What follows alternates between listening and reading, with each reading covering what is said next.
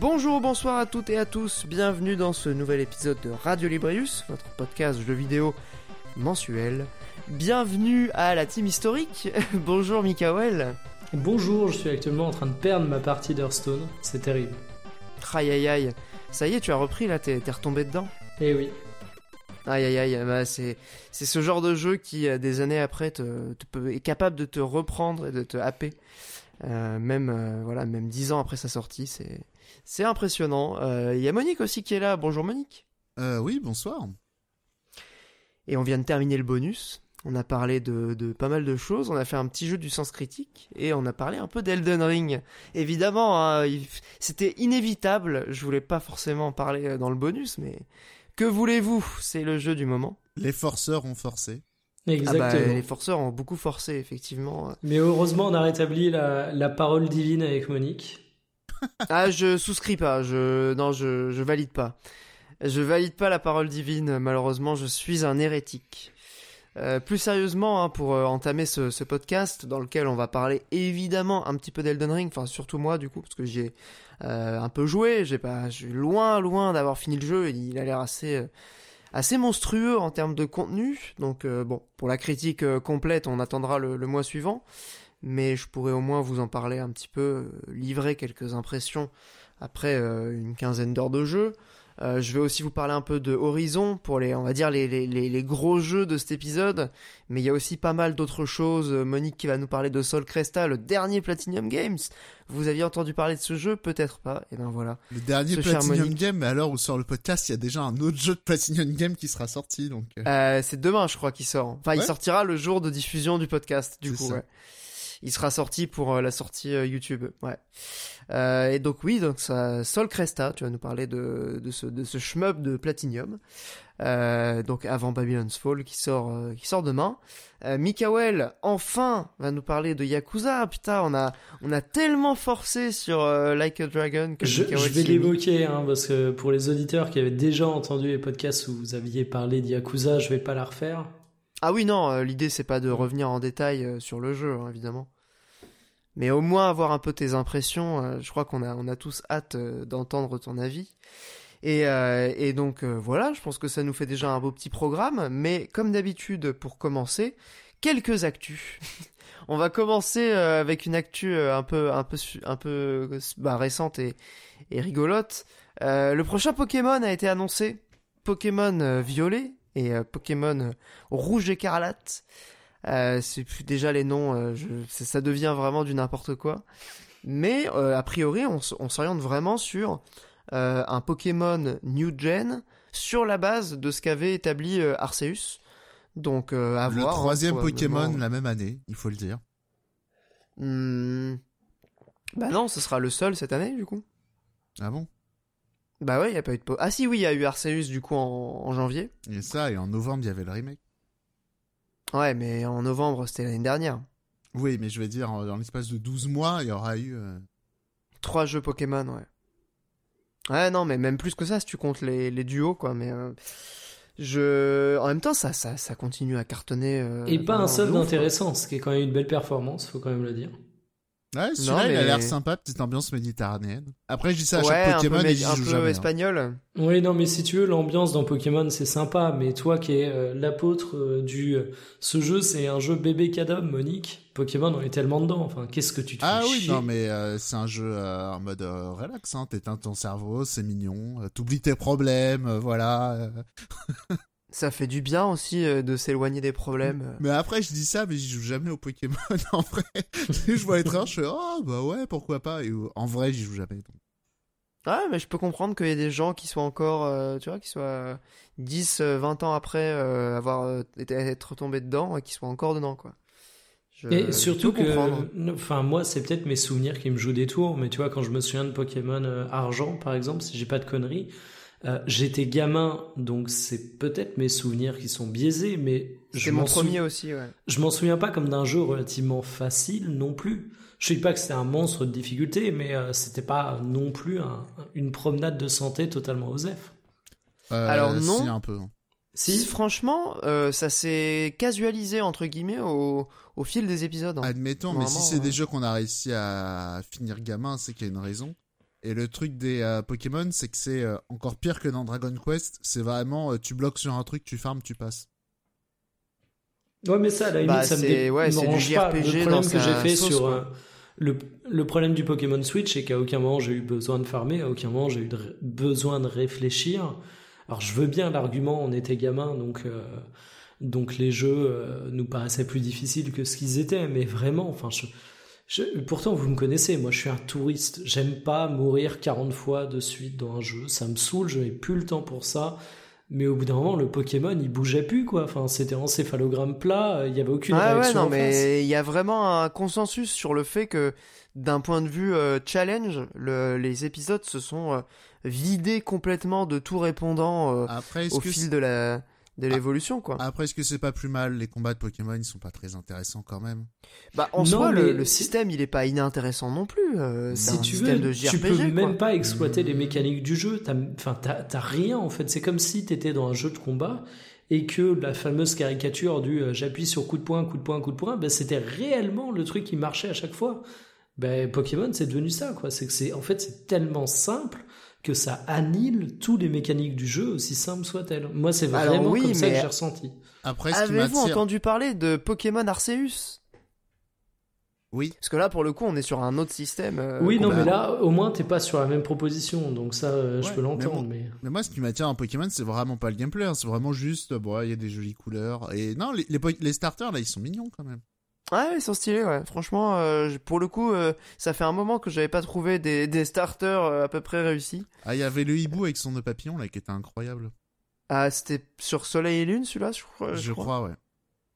Donc ouais, c'était assez récent, mais euh, globalement, c'est c'est plutôt un peu de la merde quand même depuis, on va dire depuis les épisodes noir et blanc. pff, les nouveaux Pokémon niveau design, c'est pas c'est pas la folie quoi. Ouais, je trouve que ça dépend vraiment. euh, même celui sur GBA, je, je l'ai trouvé horrible, hein, mais... Ah ouais, non, sur GBA pour le pour le coup, euh, il était pas mal, je trouve. euh. la version euh, Emerald euh, Saphir Ruby là. Ouais, je trouvais les Pokémon super chum, moi. Ouais, pour le coup, moi j'ai. Bah, après, j'étais petit. hein. Mais euh, c'est une de mes générations préférées, euh, celle-là. Désolé. Enfin, je dis ça, j'ai arrêté de jouer à partir de Noir et Blanc, donc euh, en vrai, je, je suis pas du tout assez calé pour pouvoir parler des. Ça fait beaucoup trop longtemps qu'on parle de Pokémon. Ouais, de ouf. mais, euh, mais Arceus, par contre, euh, vraiment, je pense le faire cette année parce que je suis quand même très curieux de la proposition. Euh, c'est dit. Bon, Pokémon euh, Violette euh, Écarlate annoncé pour cette année. Deuxième actu, les reviews du Steam Deck. Alors vite fait, hein, parce qu'on en avait déjà un peu parlé dans un autre épisode. Euh, ça y est, c'est c'est officiel. Le, le Steam Deck est sorti euh, pour euh, pour une partie des gens qui l'avaient euh, précommandé. Il y a eu pas mal de reviews dans la presse, euh, aussi bien sur des chaînes comme Digital, Foundry ou même des sites de, de, de presse spécialisés. Et, et j'étais assez sur le cul en fait en regardant un peu tout ça, de voir les perfs du truc. Euh, le, le truc te fait tourner God of War, le, le dernier, hein, le portage PC, en, en, en high, en 30 FPS, euh, sans problème. Quoi. Ouais, mais tu 720p, vois, euh, a... c'est c'est assez impressionnant. les reviews sont sorties au moment où tu avais la gigantesque hype euh, Elden Ring, euh, Ouais, tu vrai, as Horizon, et du coup pour moi euh, c'est foutu, c'est un mauvais créneau, il a perdu la bataille du Cool Kid. J'exagère un peu, hein, mais... euh, Non, mais En même temps, est-ce que l'objet en lui-même, il a pas déjà dire. perdu la bataille quand tu Non vois la mais gueule on est d'accord, mais un lancement réussi aurait pu changer deux trois trucs, mais là non. tout le on est juste au, on est juste au-dessus du matos Razer en termes de cool. hein. Ouais, non, vraiment, c'est le design. Alors, en plus, moi, ce que j'ai, ce que j'ai lu dans les reviews, c'est que l'écran était de vraiment pas très bonne qualité. Euh, c'est les couleurs sont vraiment pas ouf. euh, la luminosité est pourrie. Il n'y a pas de traitement anti-reflet sur la version de base. Euh, Enfin, sur la Switch non plus, hein, vous me direz. Mais au moins, tu vois, sur la Switch, il Bah, y il y a un, y a effort de déjà. design. Déjà, la Switch coûte moins cher. Deux fois moins cher, c'est pas rien. Euh, je crois que le modèle de base, il est à 500 euh, ou 450. Ouais, ça tombe Euh, bien, pour- la Switch, elle a baissé. Ouais, c'est vrai. Et il y a la Lite. mais Mais ce qui m'a vraiment dégoûté, enfin, ce qui m'a vraiment dégoûté dans le, dans le truc, c'est le, c'est pire que la Switch première version en termes d'occupation de l'écran. Enfin, je veux dire, on est quand même à une époque où les écrans sont de plus en plus fins et de plus en plus borderless. Ils te sortent une machine, le truc c'est un tank. Il y a, il y a autant de bordures que d'écran quasiment. C'est, enfin, j'exagère évidemment, mais la, la taille des bordures, c'est, monstrueux quoi. Genre, Si ça, c'est comme- pas du tout envie de prendre le truc. Si c'est comme ça, il y a une raison. hein. Mais après, c'est juste que euh, globalement, euh, genre si c'est un bon laptop à euh, 500 balles, en vrai, c'est déjà très bien. hein. Mais euh, Ouais, sauf que le problème, c'est que pour l'instant, euh, il y a ça. plein de jeux qui sont pas compatibles. Le... Les contrôles sont Alors, pas tout à fait optimisés. pas, enfin, pas voilà. compatible avec euh, la version Linux, ce qui est normal. Hein. Mais euh, tu Oui, peux bah, installer ça, Windows ouais. dessus aussi. Ouais, alors là, du coup, tu pars sur un. Ouais, pour moi, un là, outil tu, que tu, tu tu veux perds ton modder, public, quoi. Enfin, tu t'adresses à trois barbus, quoi.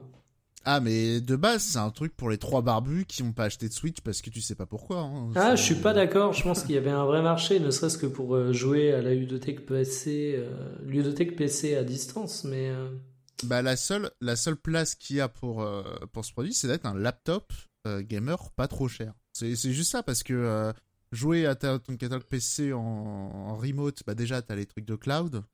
Euh, Ouais, c'est vrai. Ah, mais ça, c'est pareil. Enfin, il y a trois personnes qui s'en servent. Bah, je suis là, ouais, ouais. Et tu sais, le cloud, il faut aussi la connexion. hein. Ça, je sais qu'on a tendance à l'oublier. On considère Non, non, Bah, tu peux pas jouer au cloud mais- dans le train, par exemple. C'est typiquement une situation où euh, la Switch, pour moi, euh, c'est c'est indispensable. Après, Mais il y a évidemment, il y a les laptops, quoi. Genre, euh, c'est un laptop PC euh, Ouais, mais à 500 balles. à 500 balles. Parce euh, que les qui- laptops à 500 balles, euh, t'es mal à la gueule des trucs aussi. Hein. Bah, honnêtement, euh, le dernier laptop que j'avais acheté euh, un peu pour le boulot, il avait coûté 500 balles et il faisait tourner la majorité des jeux indés. Hein. Oui, mais il te faisait pas tourner God of War en high. bah ouais, je sais pas. T'as répondu toi-même, quoi. Ouais, en merci bien. 720p, euh, si. Hein. Non, non, non, il n'y a pas de chip graphique dans les laptops avant 1000 balles. hein. Ah ouais? Ah Ok. ouais, ouais, ouais. Je dis C'est, peut-être de la merde. et c'est d'autant plus le cas d'ailleurs, parce qu'il faut se dire que euh, ce- cette machine sort dans un contexte où les PC ils ont flambé, quoi.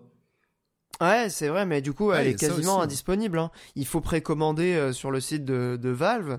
Et en fait, euh, là, si tu précommandes, je crois, aujourd'hui, t'auras une livraison euh, au mieux en septembre. J'ai quand même l'impression que Valve ils ont absolument tout raté depuis Steam. Bah, pff, ouais, Ouais, non, ils ont du- fait leur casque VR. non mais je, suis dur, hein, j'abuse Ouais, évidemment. c'est dur à dire parce que Dota 2 c'est quand même un sacré succès quand même. Non mais je suis sûr qu'on se pose deux minutes et tu me donnes 40 000 contre-exemples, mais je me rappelle même, euh, ils avaient essayé de lancer leur PC à l'époque. Je sais pas si vous vous souvenez. Ouais, Ouais, putain, les les Steam Steam Machines. Machines. Voilà. Aïe aïe aïe, on avait même parlé de ça dans un Radio Librius Ouais, à mais- l'époque où c'était privé euh, sur mon Tipeee. Ouais, mais ça si date, je peux me quoi. permettre. Ah ouais, ils ont annoncé ça il y a 10 ans, hein, les Steam Machines. hein. C'était, il l'avait annoncé quasiment avec Windows 8 pour vous donner une idée. Mais euh, comment ça s'appelle? Mine de rien, le truc a quand même fait du chemin parce qu'il faut se souvenir qu'ils avaient annoncé ça à une époque où le jeu sur Linux était vraiment PTDR. Euh, Aujourd'hui, ça devient euh, presque concevable. Vous voyez quand même les nuances que je mets. Hein. Oui, non mais oui, du coup j'ai rien à dire devant tant de nuances, hein, si tu veux. Qu'est-ce Oui, qui serait concevable, euh, les Steam Machines Non, Non, de jouer sur Linux. Ah oui, pardon, ouais, bah clairement, euh, sinon ils auraient pas sorti euh, cette machine euh, qui est en- entièrement sur Linux. Ce hein. que je veux dire, c'est que maintenant, en dehors des jeux indés, il y a aussi d'autres trucs qui sortent. Il y a même des jeux services qui sont portés sur Linux et tout. C'est. Voilà. Ouais, et puis même Valve, euh, appara- enfin selon selon euh, la société, ils ont développé un, un outil de conversion euh, des jeux Steam euh, Windows pour pouvoir les tourner sur euh, sur Linux. Quoi. Ouais, mais je veux dire, c'est mine de rien, c'est le, travail des Steam Machines, c'est un long travail de fond. Enfin, le- en fait, le, truc de Valve, c'est on va dire, c'est de sortir de Windows. Et euh, c'est un travail de fond, surtout vu la taille de l'entreprise. euh, C'est sûr que euh, que bon, il y, a- ça. Il y avait même des espoirs avec Stadia parce que Stadia aussi, c'est un, système d'exploitation aussi, je crois, basé sur Linux. Donc il y avait aussi des gens qui disaient oui, voilà, il y a des librairies qui vont se partager. euh, on va pouvoir quitter la Babylone de Microsoft. Bon, Ouais, ils ont arrêté, je crois maintenant, c'est-à-dire hein, c'est fini. hein. Euh, compliqué, ouais. Enfin, je, je crois que officiellement ils ont dit qu'ils arrêtaient de d'investir dans le dans le truc quoi. Non, développer des jeux, ça c'est sûr. Et euh, Ouais. après, je- non, ils vont faire de la marque blanche, quoi, dans l'idée.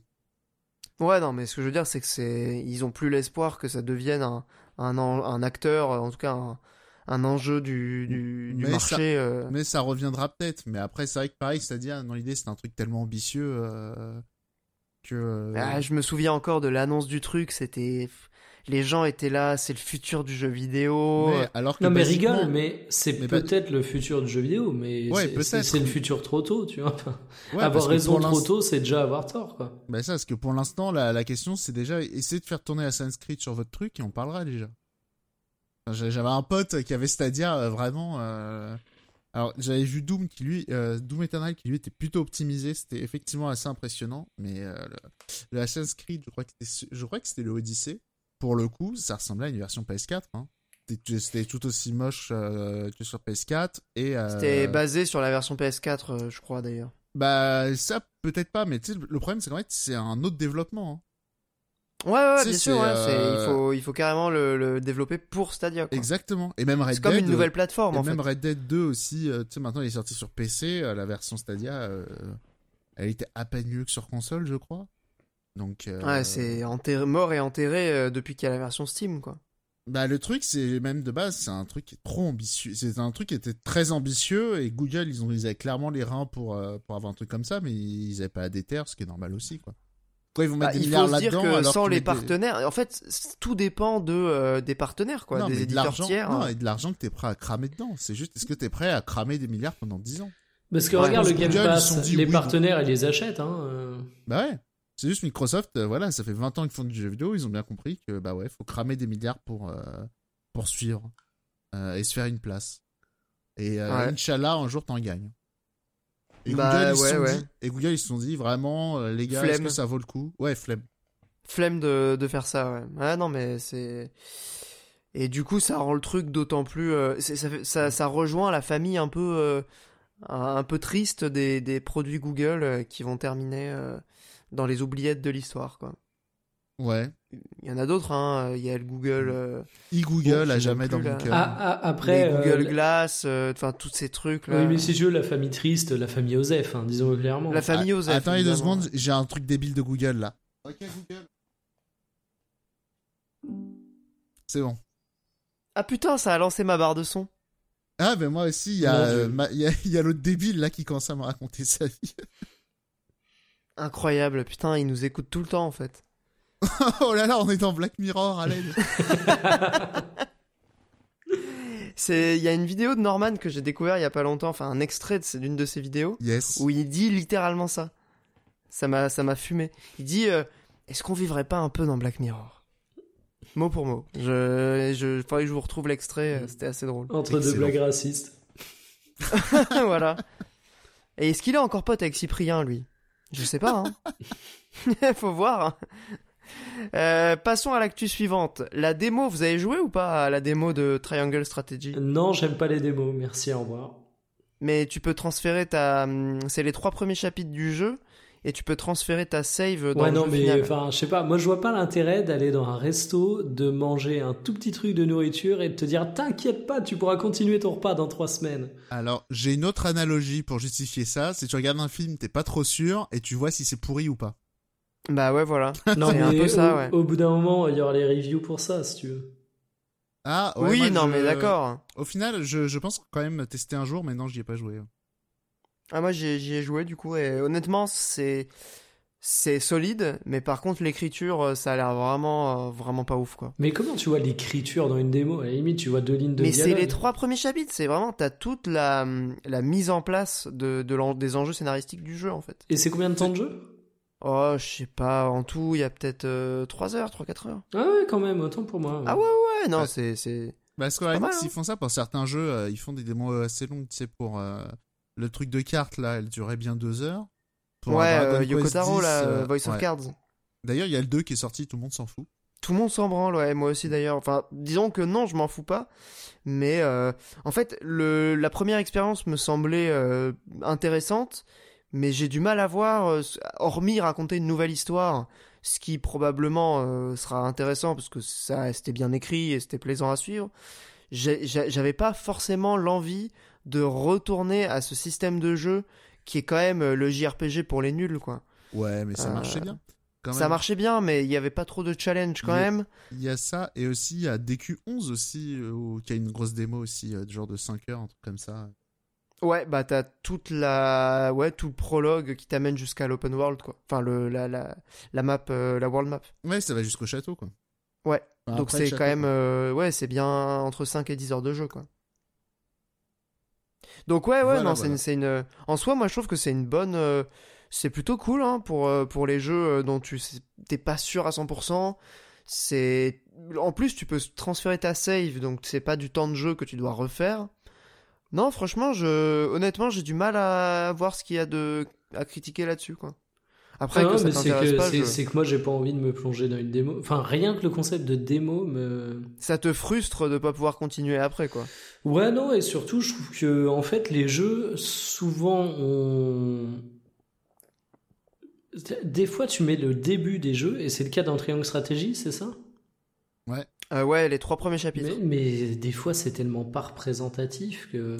Ouais, il y a, il y a Ouais, aussi ouais. des jeux où c'est des pièges, hein, je reconnais. Non, non, et franchement, moi, ouais. je, je, je- ça me fait peur, ouais, les démos, parce que je me dis, je vais me faire un avis sur le jeu qui est basé sur une courte expérience.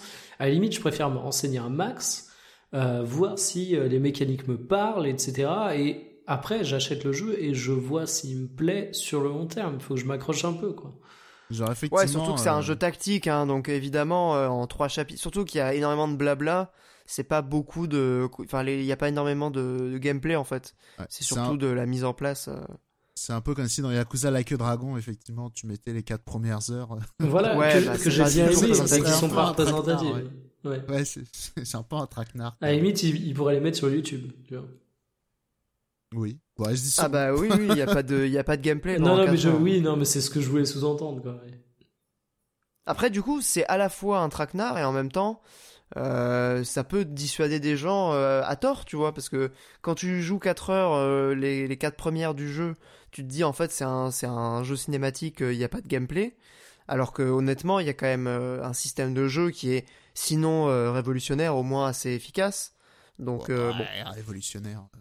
Faut pas Non, forcer sinon- non plus. hein. Sinon Non, mais on- révolutionnaire, On parle d'un mec qui dit qu'il y aura un avant et après Elden Ring, hein, donc euh, le révolutionnaire il sort vite. Oh Mais arrêtez, j'ai dit sinon révolutionnaire. Il n'est pas révolutionnaire le système de Yakuza 7, Ah non, moi c'était gratos. mais il est au hein. moins efficace. Il- Ah, ici, il faut parler plus simplement, euh, dites-moi. Bah ouais. Bah, désolé, désolé, euh, désolé d'être trop intelligent pour vous, hein. Qu'est-ce que vous Bah voulez non. Mais euh, les gens qui essayent d'envelopper leur message sur des mots un peu bizarres, euh, voilà, on ça, s'inquiète. ça finit avec une photo de profil de Napoléon. C'est réel ça. Ça finit à coller des affiches pour Zemmour. D'ailleurs, anecdote, en revenant de, de chez un pote il y a, il y a les, quelques jours, les là, audiobooks de Welbeck, on connaît. hein. ah bah, eux, ils étaient à fond dans ce truc-là parce qu'on a croisé un groupe de jeunes à vers, je sais pas, une heure du mat, euh, c'était à, dans le 15e. Il y avait euh, un groupe de jeunes euh, blancs qui collaient des affiches Zemmour. Voilà. La précision président, était euh, obligatoire. Et t'as parlé avec eux? Eh bah honnêtement non, mais euh, Eh ben, j'étais assez content parce que c'est le moment du dernier métro. On a speedé, on a réussi à l'avoir et ces ces schlags ils l'ont pas eu. ils ont couru, ils l'ont pas eu. Voilà. J'étais assez content. Mais c'est étonnant le profil que tu décris des militants de Zemmour. Je j'aurais pas cru.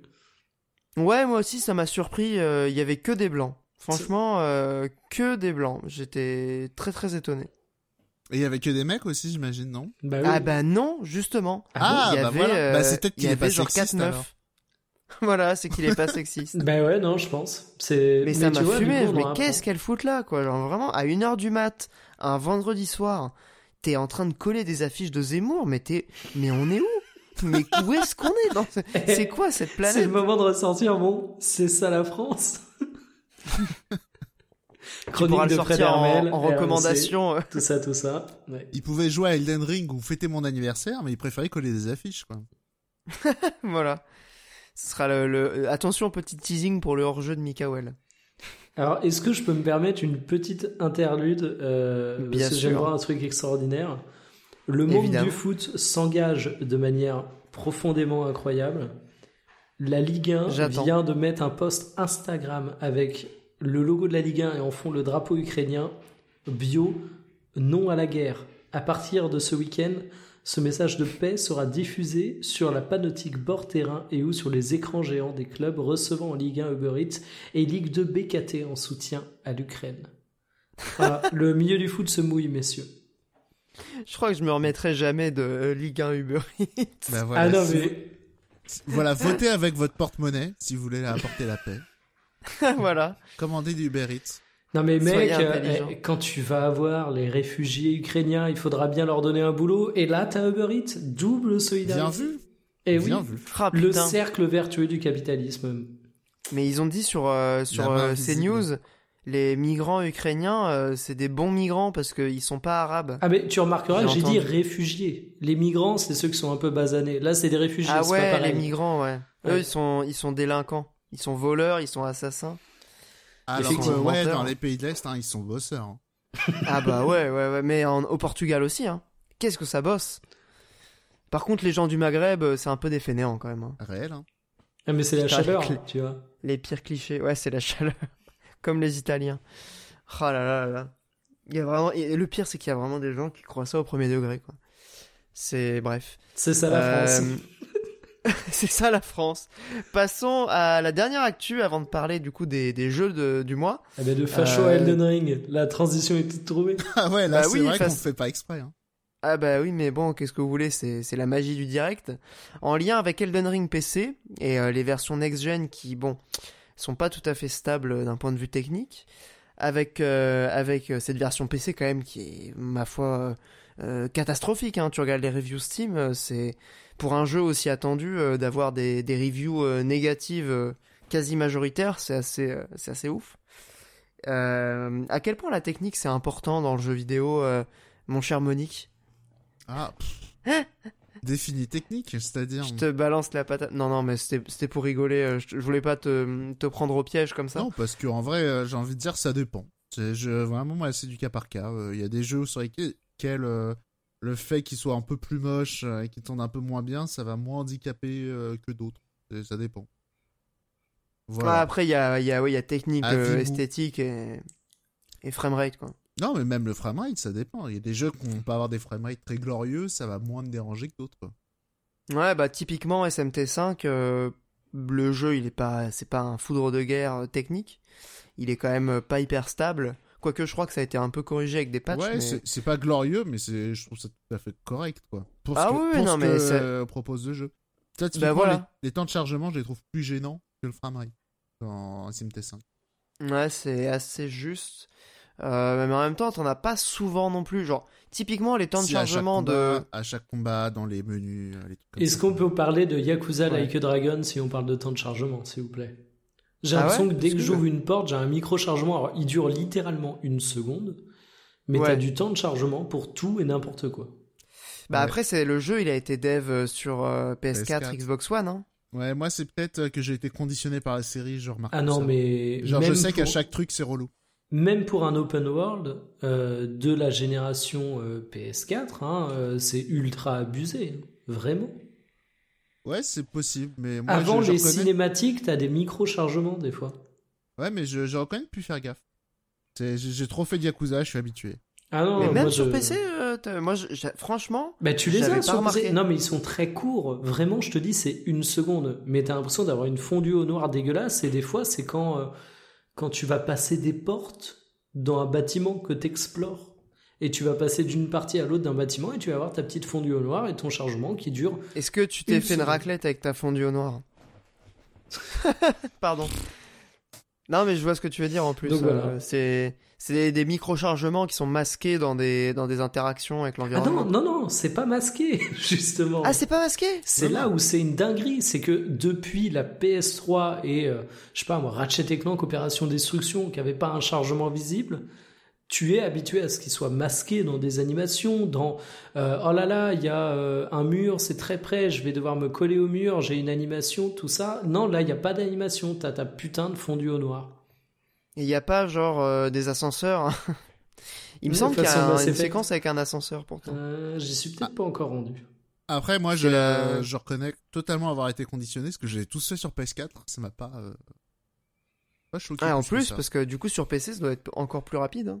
Ah non, mais Ouais, les mais chargements dis, sont immédiats, hein, mais c'est vraiment le côté fondu au noir qui me choquait de ouf. Ouais, mais c'est juste, euh, j'étais conditionné. C'est juste. euh, Hum, non, mais j'entends. C'est pour ça que la technique, c'est aussi. euh, pour ça que même il y a des gens qui ont dit on peut être objectif sur la technique, mais même là-dessus, ça dépend vraiment de ce que tu viens chercher. Et, euh, et voilà. Non, mais c'est Ah, des mais conneries, l'objectivité, parce que, enfin, un truc tout con, euh, si on parle de technique, au-delà des graphismes, chacun a sa sensibilité sur à quel point il aime le jeu vidéo pour l'aspect graphique. Euh, si tu prends le framerate, effectivement, comme tu le disais, il y a le côté, il y a des jeux qui vont être plus exigeants que d'autres, mais aussi à même jeu, il y a des gens qui vont être très bien à 30, il y en a sous 60, ils n'arriveront pas à, à réussir à s'investir dans le jeu, quoi. Ça et même d'autres effets. Genre, je sais que Pierre, il déteste le blur. Moi, j'aime beaucoup. euh, Ça dépend blur, des jeux, euh, hein. Tu vois, su- euh, je vais faire le, le, Le, jeu de course le sur relou From PS3, Software. Sur, euh, sur les jeux From Software, je, le blur, je le trouve assez élégant. Parce que c'est un blur euh, pour les animations. C'est pas un blur de caméra. Moi, C'est vraiment, bien, c'est euh, le blur de caméra, moi, qui me dégoûte un peu. Moi, j'aime euh, bien tous les effets euh, dégueulasses. Moi, moi plus, plus Ouais. ça tartine d'effets, plus je suis heureux.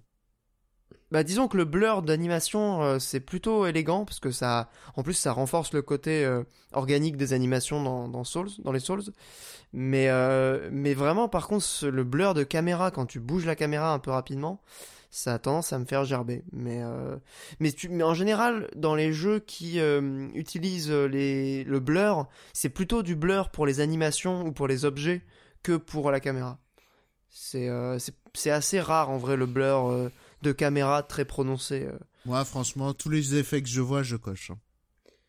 ok. Moi, je suis, en a, choqué, mieux c'est. je suis choqué et déçu, ma blague est passée à la trappe.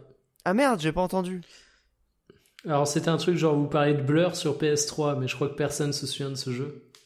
Ah oui, Ah merde, il y a un jeu qui s'appelle comme ça. Eh, merci. C'était bien ou- Oui, tout le monde. euh, Non, c'était bac à occasion totale, hein, qu'on soit clair. C'était Call of Duty qui rencontre un jeu de course parce que c'était scripté et t'avais des petits événements que tu déclenchais via des QTE. Putain, j'ai l'impression de décrire le jeu parfait pour Monique. oh, des QTE, des couloirs scriptés. euh, Non, mais tu vois, il y a un peu God of War qui rencontre la voiture aussi. Ah Ouais, mais tu Tout ce qu'on aime. mais tu vois le, le mauvais goût, c'est tu vois, quand il y en a un peu, c'est dérangeant. Passer un certain niveau, ça va. Ça devient rigolo. C'est voilà, tu vois, genre, euh, ça s'appelle Dead or Alive, tu vois, c'est euh, ils arrivent des fois à passer le cap où euh, ça devient ça devient presque euh, voilà. Ça devient marrant quoi. Ouais. Non, pas forcément en marrant, mais jeu- au final, ouais. même, euh, tu vois, genre Ninja Gaiden aussi en termes de DA, c'est très mauvais goût, mais euh, il passe un cap. C'est, c'est, j'arrive à trouver ça un peu sympa. C'est un jeu tellement con que genre vraiment t'as des, t'as des combats contre des hélicoptères, les hélicoptères ils saignent, c'est incroyable. c'est, ouais, c'est ce niveau-là Ninja Gaiden, c'est pas Ouais, c'est une question de dosage, euh, si j'ai bien compris. Ouais, c'est ça. C'est il faut il faut faut y aller pas mal dans le mauvais goût. God of War, on est on est dans un on- on n'y est pas, tu vois. C'est trop soft. Bah c'est c'est c'est comment dire, c'est de mauvais goût ou pas assez quoi. Mais on n'a pas franchi le Le cap rigolo. ouais, euh, non le cap même esthétique. tu vois, genre en vrai même euh, l'hélicoptère qui saigne, moi j'aime bien. Tu vois, c'est une belle image. tu vois. Ouais, c'est symbolique. Il y a du blur partout aussi dans Ninja Gaiden. Tu, vas adorer Pierre. C'est sur euh, la première Xbox? Bah, D'ailleurs il y a eu la réédition HD là l'an dernier. Sur Switch, 3D. ouais, ouais, ouais, on en a pas parlé. Euh, T'y as joué? Non. Mais dans les commentaires, on nous avait dit, c'est vrai, désolé, j'ai pas pris. euh, Mais temps. avec la mode des jeux de vrais gamers, en même temps, ça doit trouver ses pu- son public aujourd'hui. Bah, en vrai, euh, vrai bah, après, en, en vrai, ils sont pas si durs que ça. hein. Ils se sont coltinés cette image, alors que c'est pas, euh, pas pire qu'un Devil May Cry euh, que tu lances en normal sans l'avoir fait en facile avant. Ouais, c'est criminel, hein. Les, les anci- Le 3 en normal, c'est hyper dur. hein. Il est horrible. ouais. Bah ouais, ouais, c'est en vrai, on, on... bah justement, on parlait un peu de la difficulté avec euh, avec le cas de Elden Ring. Euh, bon, on a dérivé un peu de la technique, mais au final, euh, il y a des éléments un peu liés puisqu'il y a des jeux, comme on le disait, un peu exigeants qui nécessitent aussi d'avoir une technique. Typiquement, euh, un Devil May Cry euh, qui est pas stable, euh, qui saccade tout le temps, et que tu fais en normal alors que tu connais pas la la série euh, du tout, tu vas tu vas pleurer. Hein. Ah oui, non, mais c'est vraiment l'enfer. En plus, surtout le 3 qui est vraiment pensé pour être un jeu un peu de sadique. C'est littéralement l'enfer en plus. Ouais. Du coup. bah oui. Mais non, et même, tu sais, le, le truc propre au jeu de Camilla. Alors, un jeu de Camilla, mais souvent ça dans ces jeux. Tu sais, plus t'achètes une upgrade, plus elle coûte cher. Ouais, bah ouais. ouais. C'est genre des trucs de connard, tu vois. Où t'as dès le début, t'as tu galères, du coup t'en achètes, alors qu'en vrai, euh, Ce que le jeu il te dit, c'est au contraire, non, euh, dès, euh, apprends, à, apprends à faire les choses par toi-même, euh, crève 15 fois et après tu vas commencer à apprécier le jeu, quoi. La dark soulisation du, du beat'em up? Oui. Non, mais je. La formulation passe partout.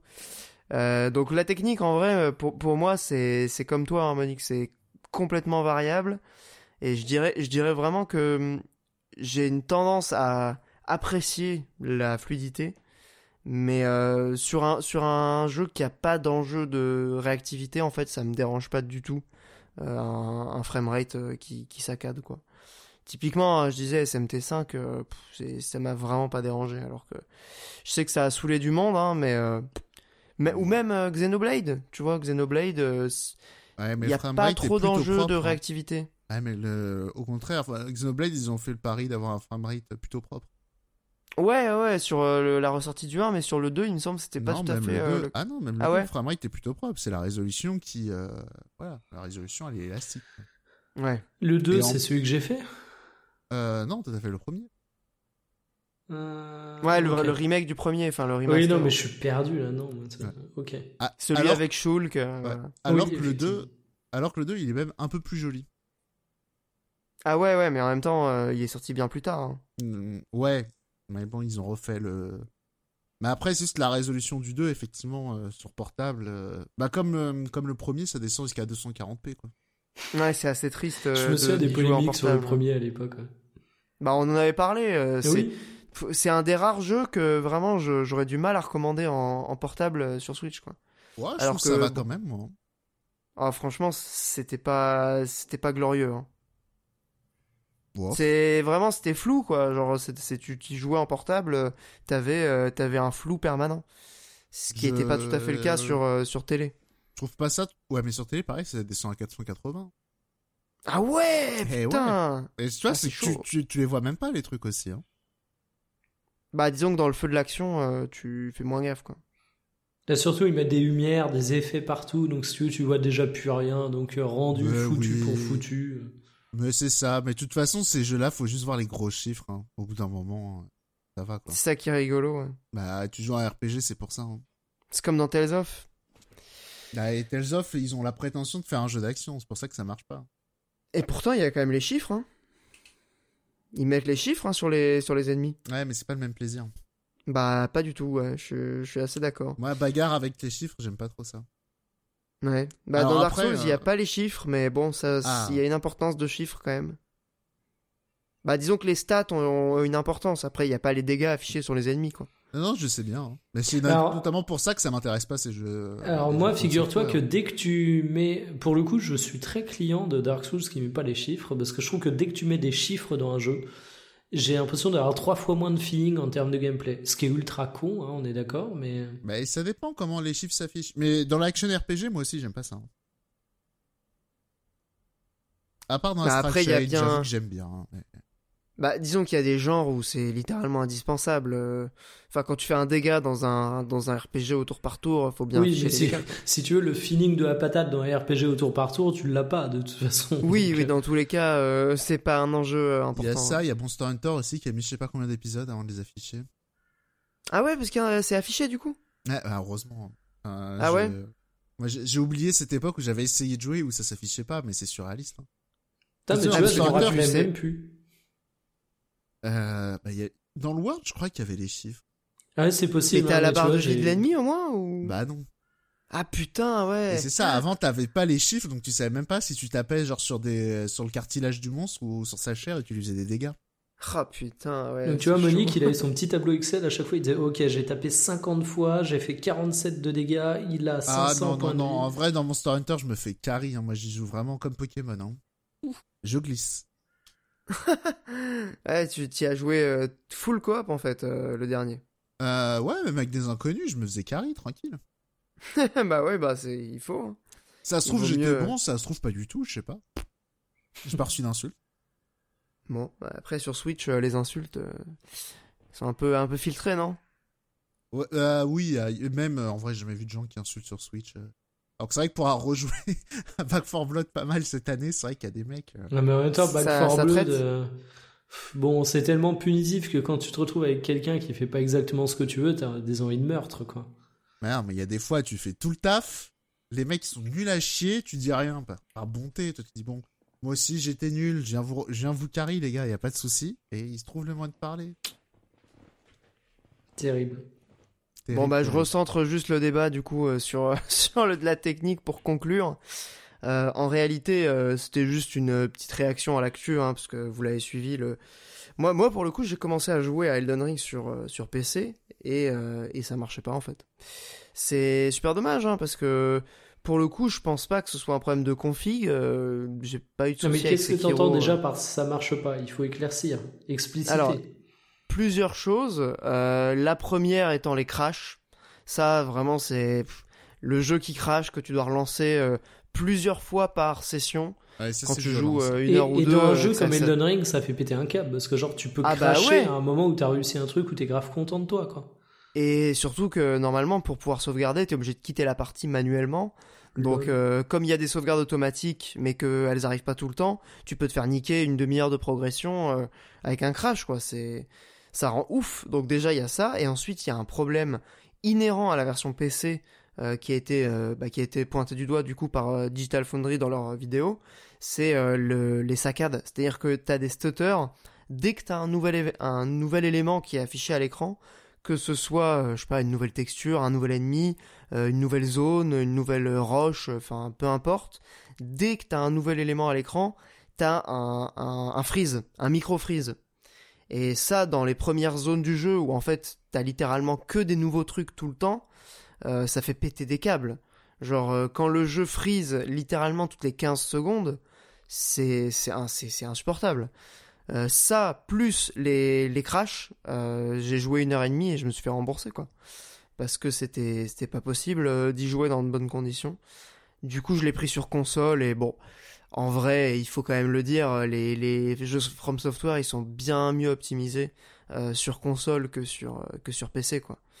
Sekiro avait une optimisation à peu près correcte, mais euh, pour le reste, ils ont un historique de portage PC qui est, qui est quand même assez, assez désastreux, quoi.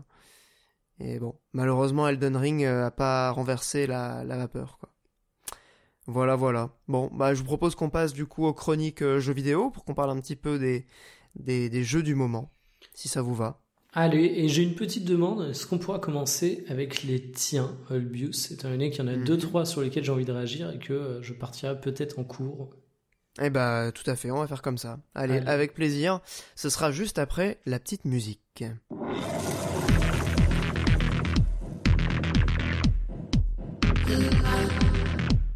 you.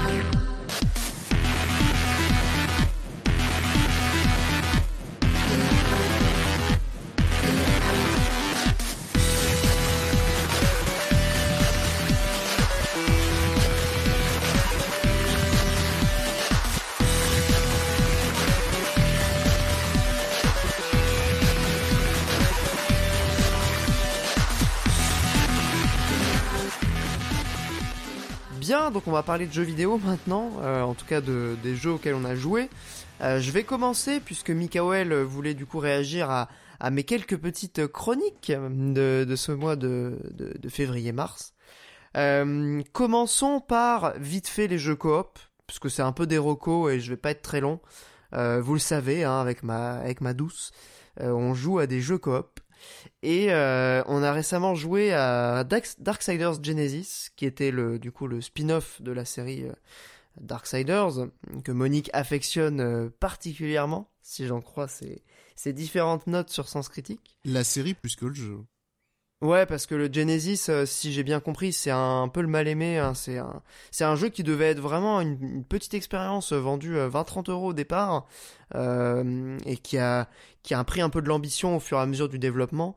Euh, c'est pas du tout la même expérience. Chaque euh, épisode essaie de revisiter un genre et là, du coup, on est sur un, une sorte de simili euh, Diablo. Donc euh, avec quand même des éléments de beat'em up qui sont importés de, du premier euh, Darksiders euh, et même des suivants. J'ai pas joué au 2 ni au 3, mais je pense qu'il y a des, filiations. Euh, c'est un, un bon jeu coop. Honnêtement, c'est pas, pas ouf. Il y a pas mal de soucis de caméra, il y a pas mal de petits bugs de, de collision. Enfin, c'est, voilà, c'est, disons que c'est un jeu qui est pas extraordinaire, mais qui fait le taf en termes de coop, euh, qui a une DA qui est vraiment, vraiment sympa. j'avoue que celle du premier m'avait pas forcément convaincu. Euh, j'avais pas trouvé ça extraordinaire à l'époque, mais pour le Genesis, en fait, ils ont, euh, disons qu'il y a de la couleur, contrairement au premier, euh, déjà. Oh, les cara design. Il y avait de la couleur. Ouais, non, là-dessus, je te suis pas, moi. Autant le Darksider, premier du nom, j'ai pas été un fan absolu, même si je reconnais sa qualité de très bon jeu, autant il y avait de la couleur, la DA était cool. Bah, les designs de perso étaient sympas, mais en vrai, les environnements, c'était un peu. Je j'aimais pas trop les, les choix artistiques euh, opérés justement sur les parties euh, euh, environnement, level design, etc. J'étais pas fanatique quoi. Là, ils ont opéré vraiment un truc un peu plus pictural. On est sur une DA beaucoup plus inspirée à mon, à mon sens. Après, mais est-ce que le gameplay a pas trop vieilli Même si je sais qu'il est relativement récent, mais des jeux de ce style avec une vue du dessus, t'en as vu pas mal depuis, dont évidemment Hades. Et tu vois, j'avais peur qu'il euh, paraisse comme un peu mou du genou ou un peu daté à côté de ces expériences qu'on a vues récemment. Alors honnêtement, juste, enfin, c'est un des points qui m'a le qui m'a le plus parlé euh, dans le jeu, c'est que c'est ça bouge bien, c'est assez nerveux, le game feel est globalement euh, très réussi. et d'ailleurs, agréable à jouer.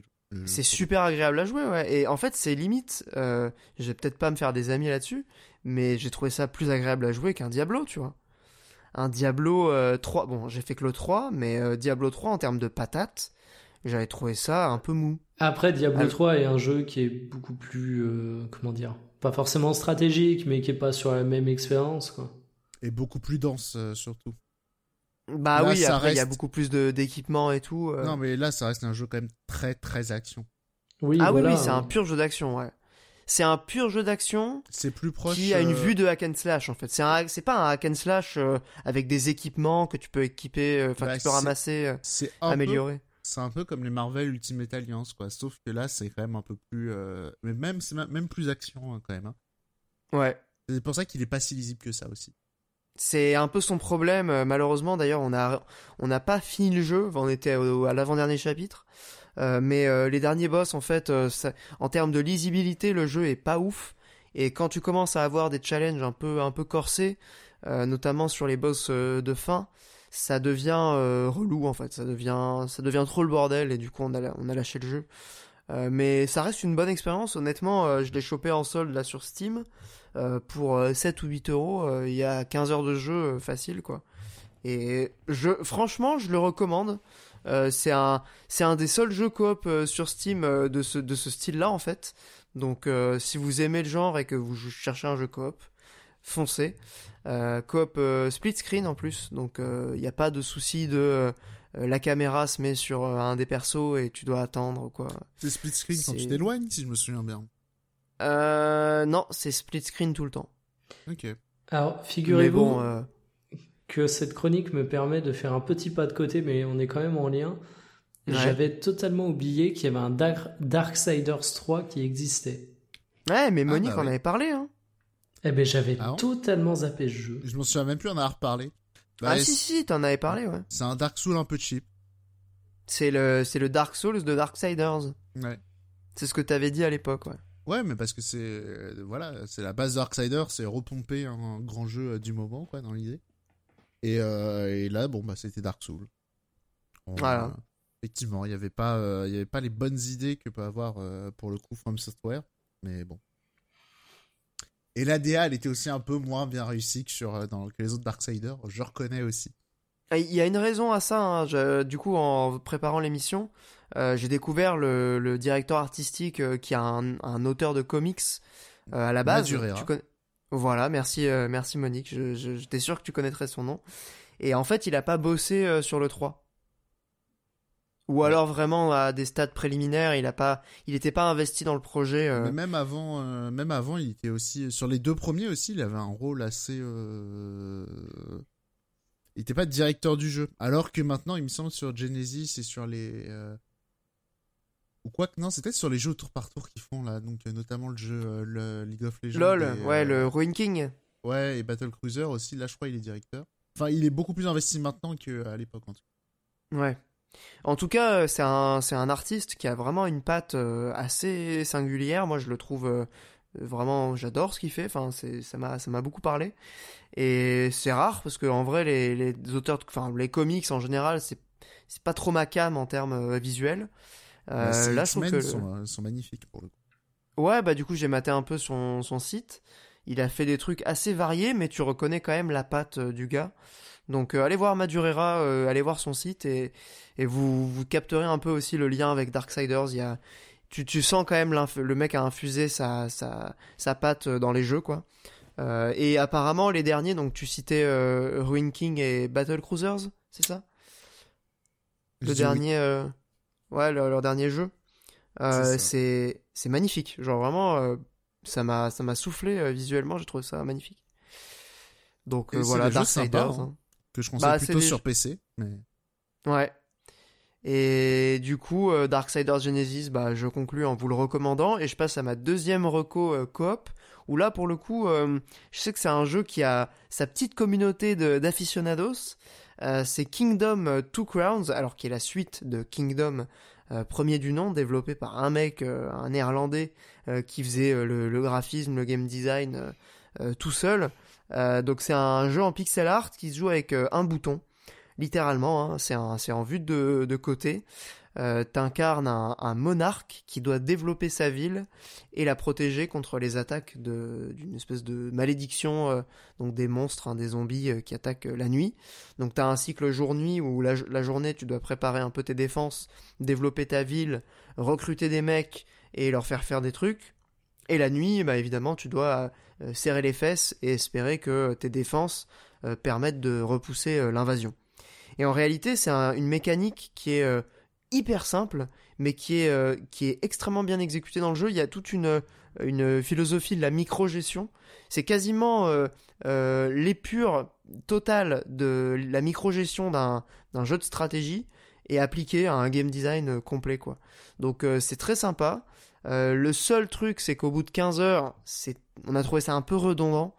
Euh, parce que il y a évidemment il y a des campagnes, il y a des euh, civilisations différentes que tu peux tester, mais la mécanique centrale reste la même. Donc euh, c'est pas forcément un jeu dans lequel j'irai investir 300 heures, même si je sais qu'il y a des gens qui l'ont fait quoi. parce qu'en fait c'est infini, plus t'avances, plus c'est difficile, plus les ennemis sont forts, plus il y a des boss. Donc potentiellement en fait tu peux tu peux jouer des centaines d'heures. Il y a même un côté un peu euh, comme tu développes à chaque fois des nouvelles, euh, des nouvelles civilisations et que tu explores des nouvelles îles. Il y a un côté presque roguelike dans le sens où chaque nouvelle île, euh, il me semble qu'elle est générée aléatoirement. Quoi. Ah, et même c'est tout du tower defense. Bah, c'est pas vraiment du tower defense, justement. Ah. C'est c'est entre le entre la, le, jeu de stratégie et le tower defense parce qu'il n'y a pas de tour, c'est en temps réel. Tu vois ce que je veux dire ou pas? C'est-à-dire qu'en gros, euh, tu, dois te dépêcher de faire tes trucs la journée parce que tu peux te faire niquer. Genre, typiquement, au début, quand on a commencé à jouer, on a fait quelques erreurs de débutants, à savoir ordonner à tes bâtisseurs de construire un mur au moment où le soleil est en train de se coucher parce qu'ils n'ont pas le temps de terminer le mur et du coup tu te fais tu te fais détruire ton truc il est pas non mais tu sais qu'il y a des tower defense en temps réel aussi hein. Ah ok, euh, my bad, je croyais que c'était forcément arrive tour avec tour. Euh, son, son C'est vrai qu'on a l'expert euh, national. bah oui. Je suis un des trois Français qui joue encore. Non non, mais c'est juste pour dire ça et du coup moi j'avais joué au tout premier, il me semble, si je dis pas de conneries. Euh, on en avait parlé Olbius sur Twitter et effectivement je, je recommande la série même si je n'ai pas fait cet opus. Bah c'est grosso modo c'est la même formule. Hein. Il y a quelques ajouts. L'ajout principal du coup c'est le mode coop et le titre du jeu s'appelle euh, Two Crowns, puisque du coup vous pouvez incarner euh, non pas un mais deux monarques. Ça qui est beau. Euh, il y a des trucs assez marrants en plus dans le jeu. Franchement, c'est évidemment c'est caricatural au possible, on s'en fout, c'est un jeu en pixel art. Le pixel art est absolument magnifique au passage. je vous invite à aller voir des images du jeu. c'est l'ADA, je la trouve vraiment mortelle. Mais il y a des délires un peu, tu donnes des pièces en fait pour tout, tout se fait euh, à travers des pièces dans le jeu, que ce soit recruter des mecs, euh, construire des bâtiments, acheter des, des, armes pour tes soldats, etc. Tout se fait avec euh, un bouton où tu lâches des pièces en fait. Et il y a un truc assez drôle, c'est que quand tu commences à jouer, donc t'explores un peu ton île, t'arrives dans un camp de mendiants où t'as des mecs qui sont là, ils savent pas quoi faire, et tu leur jettes une pièce. ils se ruent vers la pièce et t'as une petite animation avec un bruitage où euh, d'un coup ils ont des habits euh, un peu un peu civilisés quoi et ils arrivent vers ton camp et ça devient des ça devient ta population tes la sujets, théorie du ruissellement c'est beau ouais il y a un peu de bravo, ça la où c'est vision en mode des pauvres mon de brave Pierre. Hein. Hein J'ai dit bravo euh, la vision des pauvres de Pierre. Hein. Bah, de la l'argent, des ils ont ils ont des vêtements civilisés et tout. Ah mais ouais. c'est ça c'est la version c'est la vision du jeu moi j'ai rien dit hein. je, je Ah, mais trouvais on voit ce que tu euh, recommandes Dis- disons-le sobrement hein ça donne une certaine Et- vision du monde C'est une certaine vision du monde, effectivement. Euh, en même temps, un jeu qui s'appelle Kingdom, euh, on est sur un délire euh, un peu monarchique. Euh, voilà, donc c'était mes... Vas-y, ouais. pardon, Monique. Ouais, d'ailleurs, t'as oublié de parler de la feature incroyable de Kingdom to Crown. C'est qu'il y a un DLC euh, Bloodstain. Ah oui, c'est vrai. Alors, bah, c'est pas vraiment un DLC. Enfin, si, c'est un DLC du coup, mais il est gratuit. Pour mes weebs, euh, voilà. Ah là, pour les whips sûrs, euh, bah, c'est un peu ce que je disais. Donc, t'as différentes campagnes. Euh, C'est-à-dire que c'est des, un peu des skins, hein, grosso modo. euh, C'est la même mécanique. Mais à chaque fois, tu vas avoir euh, bah, des bâtiments, euh, des, des persos euh, différents. Et donc, dans le, la version, je crois que c'est Kingdom Deadlands, le nom de la campagne, Ouais, qui, a un, qui a un crossover du coup avec Bloodstained Ritual of the Night, où tu incarnes du coup l'héroïne de Bloodstained. Et euh, bah, grosso modo, t'as un peu des bâtiments aux couleurs de Bloodstained, l'ADA est un peu inspiré du jeu et tout. Euh, mais en fait, c'est plus des skins euh, de la mécanique Oui, que vraiment du contenu. Ouais, ouais. Et ce qui est cool, du coup, c'est que tous ces trucs-là, enfin toutes ces campagnes, sont disponibles euh, gratos. C'est assez ouf. euh, Le la quantité de contenu qui a été euh, ajouté dans le jeu est assez euh, assez impressionnante. Voilà. Donc euh, voilà, c'était ma ma deuxième reco euh, coop de ce mois de février euh, mars. Et je propose du coup de passer la parole un petit peu à Monique, le temps que je reprenne mon souffle, avant d'enchaîner sur bah, les, voilà, les jeux que vous attendez évidemment, bande de petits coquins, à savoir Elden Ring et Horizon. Ouais, Mikael, tu voulais peut-être pas y aller maintenant sur les jeux que tu voulais faire? Non, bah, bah, parce que moi, en vrai, euh, totalement osef, si on parle pas de Yakuza et It Takes Two, on en a déjà parlé dans le podcast, donc vas-y, vas-y.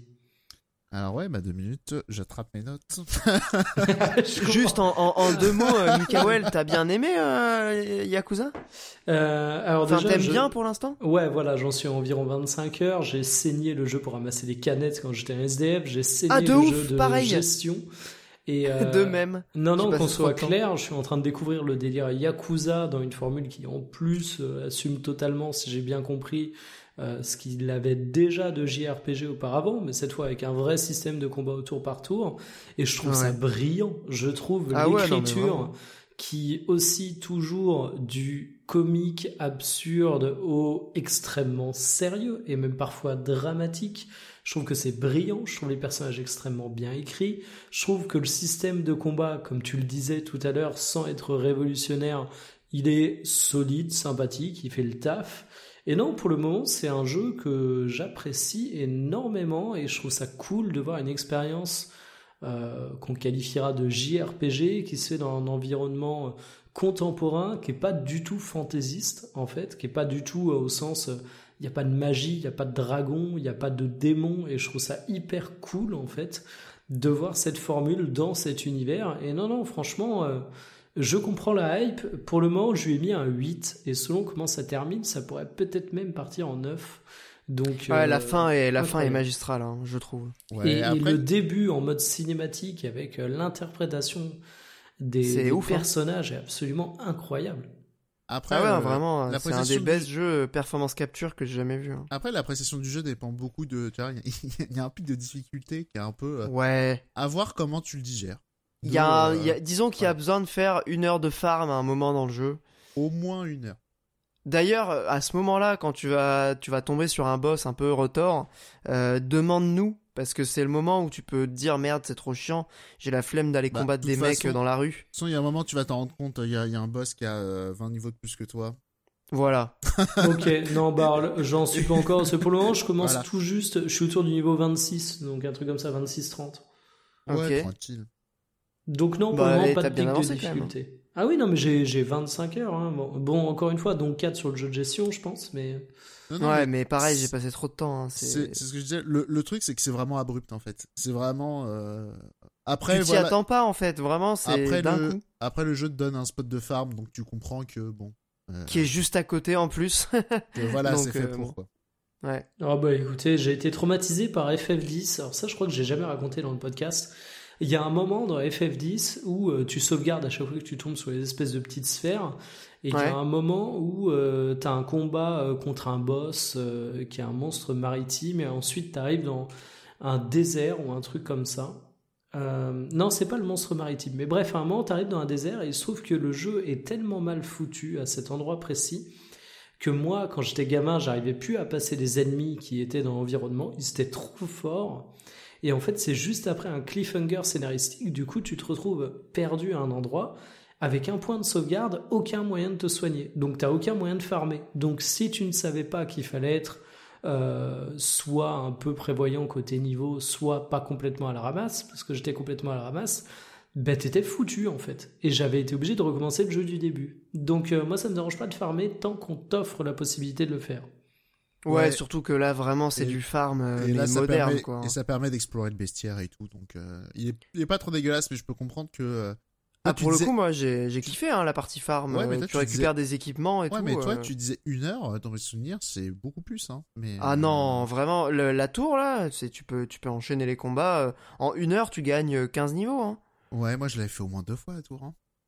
Ouais, mais ça, c'est pas si long. Enfin, bon, après, je me, dans mes souvenirs, j'avais pris du plaisir, donc c'était peut-être passé plus oui, vite que ça. pareil. Mais euh, je Mais- peux comprendre qu'il y a des gens qui décrochent quand tu viens pour le côté un peu cinématique. Euh, Ouais, alors euh, pour le coup, là, il y a un vrai côté JRPG à l'ancienne, quoi. Ce, ce Mais- truc-là, il peut faire décrocher. Mais c'est modernisé, euh, je trouve, suffisamment pour que ça rebute pas. Si t'as envie de voir la suite de, de l'histoire, grosso modo, tu, tu passes ce petit truc-là. C'est vraiment, moi, j'ai trouvé que le jeu, il- en termes de structure, il se tenait de bout en bout. Même cette partie un peu farm, je l'ai pas a- trouvé non Il y a plus ça trop peut-être lourde. aussi, vous tous les deux, vous avez euh, farmé le jeu de, de gestion. Gestion, là. ouais. Ouais. Mais, euh, Et il y a le truc de la thune, ouais. Ouais, il y a le truc de la thune où euh, en vrai, euh, il y a quand même quelques mini-quêtes qui filent pile poil la somme, donc euh, voilà. Faut, faut les, Ouais. faut les connaître Faut les faire, quoi. Faut les connaître. et elles sont très vite. Mais euh, t'es pas au courant de ça, tu peux passer un très mauvais moment. Ouais, de ouf, ouais. Mais d'ailleurs, euh, Mikael, euh, pro tips, garde un peu d'argent de côté. Dépense pas toute ta thune euh, que t'as gagné dans le mini-jeu de gestion. Ouais, ou, ou au pire, il y a des quêtes qui se font vite.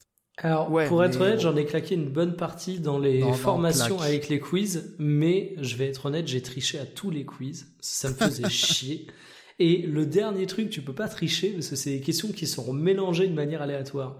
Et du Ah, coup, les j'ai bâtards. tout sauf la dernière formation. Mais non, il me reste un truc genre 11 millions de yens. Ah oui, oui, oui, non, mais Oui, t'es bon. t'es hein. large. T'es très large, même.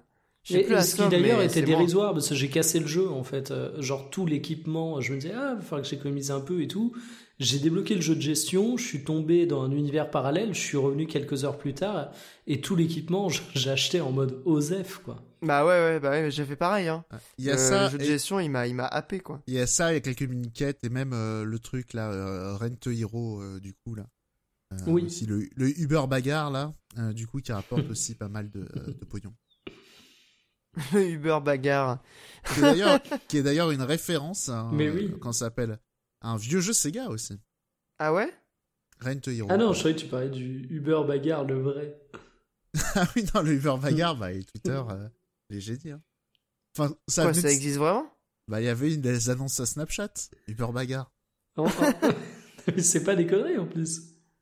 Putain, mais c'est quoi cette société Ben, en gros, euh, On vit dans Tu- Black Mirror. hein. en, en gros, On tu, vit vraiment dans Black Mirror. tu vois, tu vois les couleurs d'affiches Eric Zemmour dont tu parlais tout à l'heure. Tu te Bah dis oui, putain, oui, j'ai je envie de leur casser la gueule. Sauf que tu te rappelles que tu fais 50 kilos dans la vraie vie, donc t'appelles Ouais. Uber bagarre. Ah d'accord ah, Je vois le concept. C'est Ah bah c'est génial Ah non, mais moi je trouve ça agile, euh, malin, euh, ça, ça disrupte le marché de l'embrouille. euh, non, mais c'est c'est totalement euh, Startup Nation, j'aime beaucoup. Bah, c'est ça. Ah et puis en bah, plus, en faisant de la bagarre, tu peux te faire mal. Mais là, au moins, c'est fait par des professionnels. Euh, voilà, il y a. Qui savent ce qu'ils font. euh, bah oui, bien sûr. Bah, ouais. ça, bah oui, bah voilà, il y a la sécu et tout, il y a les couvertures. Eh, Est-ce qu'on ferait pas un- une cagnotte litchi pour payer un Uber bagarre à l'Ukraine? J'ai trop envie de faire un tweet comme ça, en mode service business, un post LinkedIn. Ah, celle-là, elle est, elle, est- elle est violente. hein. Franchement, euh, elle est, elle est vraiment violente. Euh, Bon. Bref, bah du coup très cool. Parce Hein, merci plus, euh, blague à part, Poutine, il en a aussi des Uber bagarres, hein, justement, en Ukraine. hein, mais- Bah c'est un peu le Ah, j'imagine. Non, mais en plus de son armée, je veux dire, il y a des bails de mercenaires sombres. Ah Oui, non, mais oui, oui. Bah c'est privatisé de ouf. Hein. Non, mais c'est En surtout vrai. que c'est pour les opérations grises où euh, la Russie dit qu'elle n'intervient pas, etc. Ah t'inquiète qu'ils sont dans les mauvais coups. hein. Est-ce que, euh, Monique, tu nous parlerais pas de Sol Cresta Alors, voilà, Sol Cresta. Euh, Mais qu'est-ce que c'est ce, ce, ce jeu, Monique? Voilà, on va, on va faire court, mais déjà, euh, c'est un, un jeu placé sous le signe du LoL.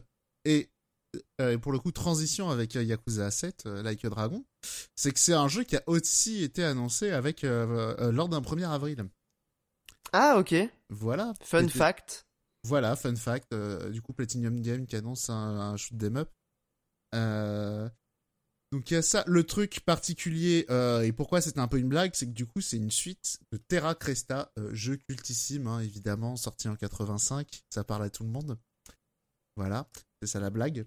Mhm. Euh, et de Moon Cresta sorti en 80, donc des vieux, donc des vieux shoot 'em up euh, des années 80 où, soyons honnêtes, globalement on s'emmerde devant. hein. C'est, euh, on va dire, c'est un peu plus évolué que que hum, Space Invader pour Moon Cresta et Terra Cresta. J'ai vu des forceurs sur le site qui s'appelle Hardcore Gaming euh, 101. euh, un très bon site au demeurant, mais c'est vrai que même sur Wikipédia, ils ont pitché la tagline de leur test. En, en gros, c'était le Super Mario Bros. du shoot'em up. Donc Ah, voilà, tou- toujours les titres très pompeux. Mais, euh, mais pourquoi ils disent ça? En gros, c'est que c'est jeu qui invente rien, mais qui avait des bonnes idées. Et la bonne idée de euh, Terra Cresta, donc, c'était d'avoir, euh, s'appelle? D'avoir des vaisseaux qui s'empilent. Et euh, en fonction de comment ils s'empilent, t'as un tir différent. On Oui, j'ai vu ça dans la bande-annonce. euh, T'as les trois persos qui fusionnent euh, en quelque sorte. Et exactement. Et ça, c'est un truc repompé de. Comment est-ce qu'il s'appelle cet anime euh... Truc de Gonagai. Euh... Ah putain. C'est un truc de robot? Ouais, attends. Mazinger, Goldorak? Non, non, non, non, non. Attends. Je vais retrouver son nom. Ça m'énerve. Bon, tant pis, ça me reviendra plus tard. Bref. Euh, on s'en fout de ça. Donc là, c'était pour le côté euh, un peu, euh, voilà, poussiéreux. d'où vient le poisson d'avril D'où vient le jeu Du coup, c'est un jeu de Platinum Game qui lance une nouvelle collection, une gamme de jeux. Il me semble que c'est Néo Rétro qu'ils appellent ça. Et, et donc, voilà. Donc, là, je vais un peu plus décrire le jeu. C'est un shoot 'em up, scrolling vertical, Dieu merci. Parce que, voilà, scrolling horizontal, ça a toujours été une mauvaise idée. Et, et le truc, c'est que j'ai déjà parlé de voilà d'autres shoot 'em up qui essaient de moderniser le truc, euh, voilà. Et euh, donc c'est ce qu'on appelle des danmaku. On va dire les shmup un peu plus modernes, ceux où il y a des boulettes partout et voilà et, on prend du plaisir. Là du coup c'est un jeu qui rend hommage au shoot 'em up un peu sec et un peu chiant des années 80. Et euh, et du coup très basé aussi sur les power up comme Gradius. Euh, Ouais, ça, et c'est vrai que je suis en train de me dire qu'il y a peut-être des gens qui connaissent pas du tout ces jeux-là, donc c'est un peu compliqué. Mais euh, en gros, dans Gradius, les power-up, vous tirez dessus, et en fonction de quand vous tirez dessus, vous allez avoir des transformations différentes. Enfin, des, des power-up différents. Voilà, vous suivez. Et, euh, et du coup, voilà, il faut, le temps d'un niveau, essayer de collecter euh, des up, des power-up différents pour avoir le plus de puissance et le plus de tirs différents. C'est vraiment de vulgariser, parce que en vrai, c'est pas très compliqué. Bah si, non, c'est clair, hein, franchement. Parce que là, euh, ça moi, va, je... c'est clair. ouais, non, ça Ah va. ouais, moi, moi, je connais pas comprends- du je comprends bien. euh, Et Je connais coup- pas trop, mais ça, ça me paraît clair, t'inquiète. Et du coup, la petite originalité euh, de ce jeu qui cherche un peu à moderniser ces jeux-là, c'est euh, on- il y a une espèce de barre, j'ai mis barre de mana, parce que je sais pas comment décrire ça autrement. Mais en gros, quand vous avez qu'un seul petit vaisseau, souvenez-vous, les vaisseaux s'empilent jusqu'à 3, ok? Quand vous avez un seul petit vaisseau, euh, avec cette euh, barre, vous pouvez l'utiliser pour faire une vrille. Quand vous faites une vrille, vous, allez, euh, vous, euh, vous esquivez une boulette. Donc voilà, on voit la petite patte Bayonetta, le petit vaisseau qui fait la petite vrille. Voilà, c'est rigolo. Et là, ça se complexifie. C'est du coup quand vous avez deux ou trois vaisseaux, vous allez pouvoir réassembler et faire des formations avec vos robots. Et en fonction des power-ups que vous avez eu, vous allez, vous allez débloquer des formations. Et chaque formation, c'est un tir différent qui a des utilités. Typiquement, tu fais un cône, ça va faire un laser qui tire à 90. tu fais un triangle, ça va être l'oiseau qui fait méga mal, etc., etc. Voilà. Il y a six formations comme ça. Et, et aussi, pendant que vous faites la formation des petits vaisseaux, je sais que c'est pas très clair, mais bref. Euh, pendant que vous faites la petite formation, vous ralentissez le temps. Donc là aussi, quand il y a beaucoup de boulettes, quand il y a des passages un peu chiants et tout, vous pouvez euh, voilà ralentir le temps pour esquiver les trucs. Et du coup, voilà, ça modernise un peu le truc. Mais euh, après, pour être très honnête, c'est un jeu de poussiéreux. Hein. Euh, et même le côté néo-rétro. Donc euh, là, on va plutôt s'attacher à l'esthétique du jeu. Je sais pas si vous avez vu des images de à quoi ça ressemble. Ouais, ouais, j'ai bah, j'ai utilisé des images dans la dernière euh, intro jour de play parce que je, trouvais le jeu magnifique. Bah, c'est intéressant parce que euh, visuellement il divise parce que donc j'ai déjà dit plusieurs fois c'est un truc qui rend hommage aux des jeux des années 80.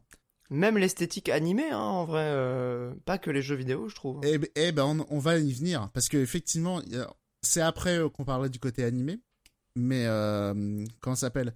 Le il y, a un rendu aussi très ça s'appelle? Euh, modèle 2 euh, enfin euh, sprite 2D fait à partir de modèles 3D visuellement. Je sais pas si t'as trop remarqué ça. Je j'avais pas forcément capté la technique derrière, mais, je, trouvais ça joli. Il y a un peu cette recherche d'esthétique. Des fois, t'as des astéroïdes qui tombent en low poly et tout. Donc t'as des trucs plutôt années 90. Donc déjà, t'as ce côté un peu Frankenstein. Mais après, comme c'est censé être une suite d'un jeu de 85, ils se sont dit, ils sont en roleplay un peu, ouais, on va faire un jeu des années 90 qui rend hommage à un jeu des années 80. Il y a peut-être ça, mais en tout cas, il y a, visuellement, voilà, le jeu, il a un peu une tête euh, de Frankenstein, hein, je, je, reconnais quand même. Parce que, euh, typiquement, t'as des... Euh, t'as le, texte qui est écrit un peu en multicolore, en, écriture un peu 8 bits, enfin, les, trucs qui ressemblent vraiment à des jeux d'arcade des années 80. Et en même temps, t'as des, des trucs un peu années 90. Et puis, c'est ce que tu disais, le côté animé, ça, faut savoir que c'est dans le dramatic mode, qui est vendu 10 euros en plus. On reparlera du prix. Euh, ouais, c'est un peu abusé quand même. Hein. Voilà, qui rajoute des dialogues pendant le jeu et c'est pas tout à fait la même, euh, le même déroulement. C'est un peu plus long le dramatic mode. Euh, et effectivement, c'est très type animé. Et du coup, attends, est-ce que j'ai, attends, c'est Guetta Robot. Voilà, Guetta Robot, ça s'appelle le truc de Gonagai, dans lequel s'inspire le côté des trois, des trois vaisseaux qui s'empilent. Voilà. Euh, donc voilà, donc voilà, visuellement c'est un peu bizarre quand même, je, trouve. Moi j'aime bien, mais euh, voilà. Après et, là aussi même où il est un peu rétro, c'est que les boss globalement il y a peut-être 3-4 boss, il y a 7 niveaux. Euh, ouais j'abuse peut-être, non allez. On, va dire il y a peut-être 6 boss qui reviennent globalement à peu près en boucle à chaque milieu de stage et en fin de stage. Donc un peu comme dans les jeunes années 80 hein, pour le coup mais euh, les patterns changent et tout, donc euh, là-dessus ils ont fait un bon taf pour moderniser le truc. Et chaque stage aussi est assez différent. Et euh, là aussi côté très rétro, enfin il y a un truc très rétro qu'on qu'ils ont remis là qu'on voit plus dans les shoot them up. les Dalmaku ont totalement enlevé ce truc, mais c'est genre les obstacles, les petits slaloms entre les rochers qui te one shot. Voilà, vraiment personne n'était nostalgique de ça. Mais bon, ils ont remis quelques trucs de merde comme ça. Et du coup, voilà. C'est bien sympa. Euh, principal défaut, c'est vrai que c'est toujours moche de, de, de, conclure par ça, mais c'est vrai que 40 euros pour ça. bah ouais, mais c'est malheureusement. Euh, c'est comme ça, quand Même, il y a quand même peu de gens qui remettent euh, de l'argent là-dedans. Euh, mais en tout cas, le, le, truc le plus intéressant, je trouve, c'est surtout pour Platinum Game et ce que ça dit de, de ce studio quand même. Parce que au final, ils ont annoncé récemment qu'ils allaient plutôt s'orienter vers le jeu service. Voilà, Babylon Fall demain on prie, on sait pas. on sait pas ce que ça va donner. Mais du coup, voilà, c'est intéressant que euh, de, l'autre côté, voilà, il y a les vieux. Euh, Camilla a pas mal taffé sur le truc. C'est pour ça que typiquement le, côté de l'esquive avec l'espèce de barre de mana, euh, le fait de faire des formes pour débloquer des pouvoirs, ça rappelle quand même beaucoup Okami Wonderful 101 aussi. Enfin, à chaque fois, il ressort ses vieilles idées de merde de jeu en jeu. moi, j'aime bien après, hein, mais mais il y a ça, et du coup, voilà, c'est drôle de voir Platinum qui, a d'un côté, embrasse le jeu vidéo moderne, et de l'autre, va lancer un truc un peu néo-rétro. Et surtout, avec un projet néo-rétro comme ça, je trouve ça intéressant que. Euh, vraiment, tu fais un shoot moderne, évidemment, tu fais un Danmaku, euh, tu le mélanges avec du Diablo. Enfin, il y a plein de manières de moderniser le truc. euh, ou en faisant un roguelike, hein, comme Nuclear Throne, Enter the Gungeon. Je veux dire, voilà, des jeux d'inspiration. ça s'y prête bien.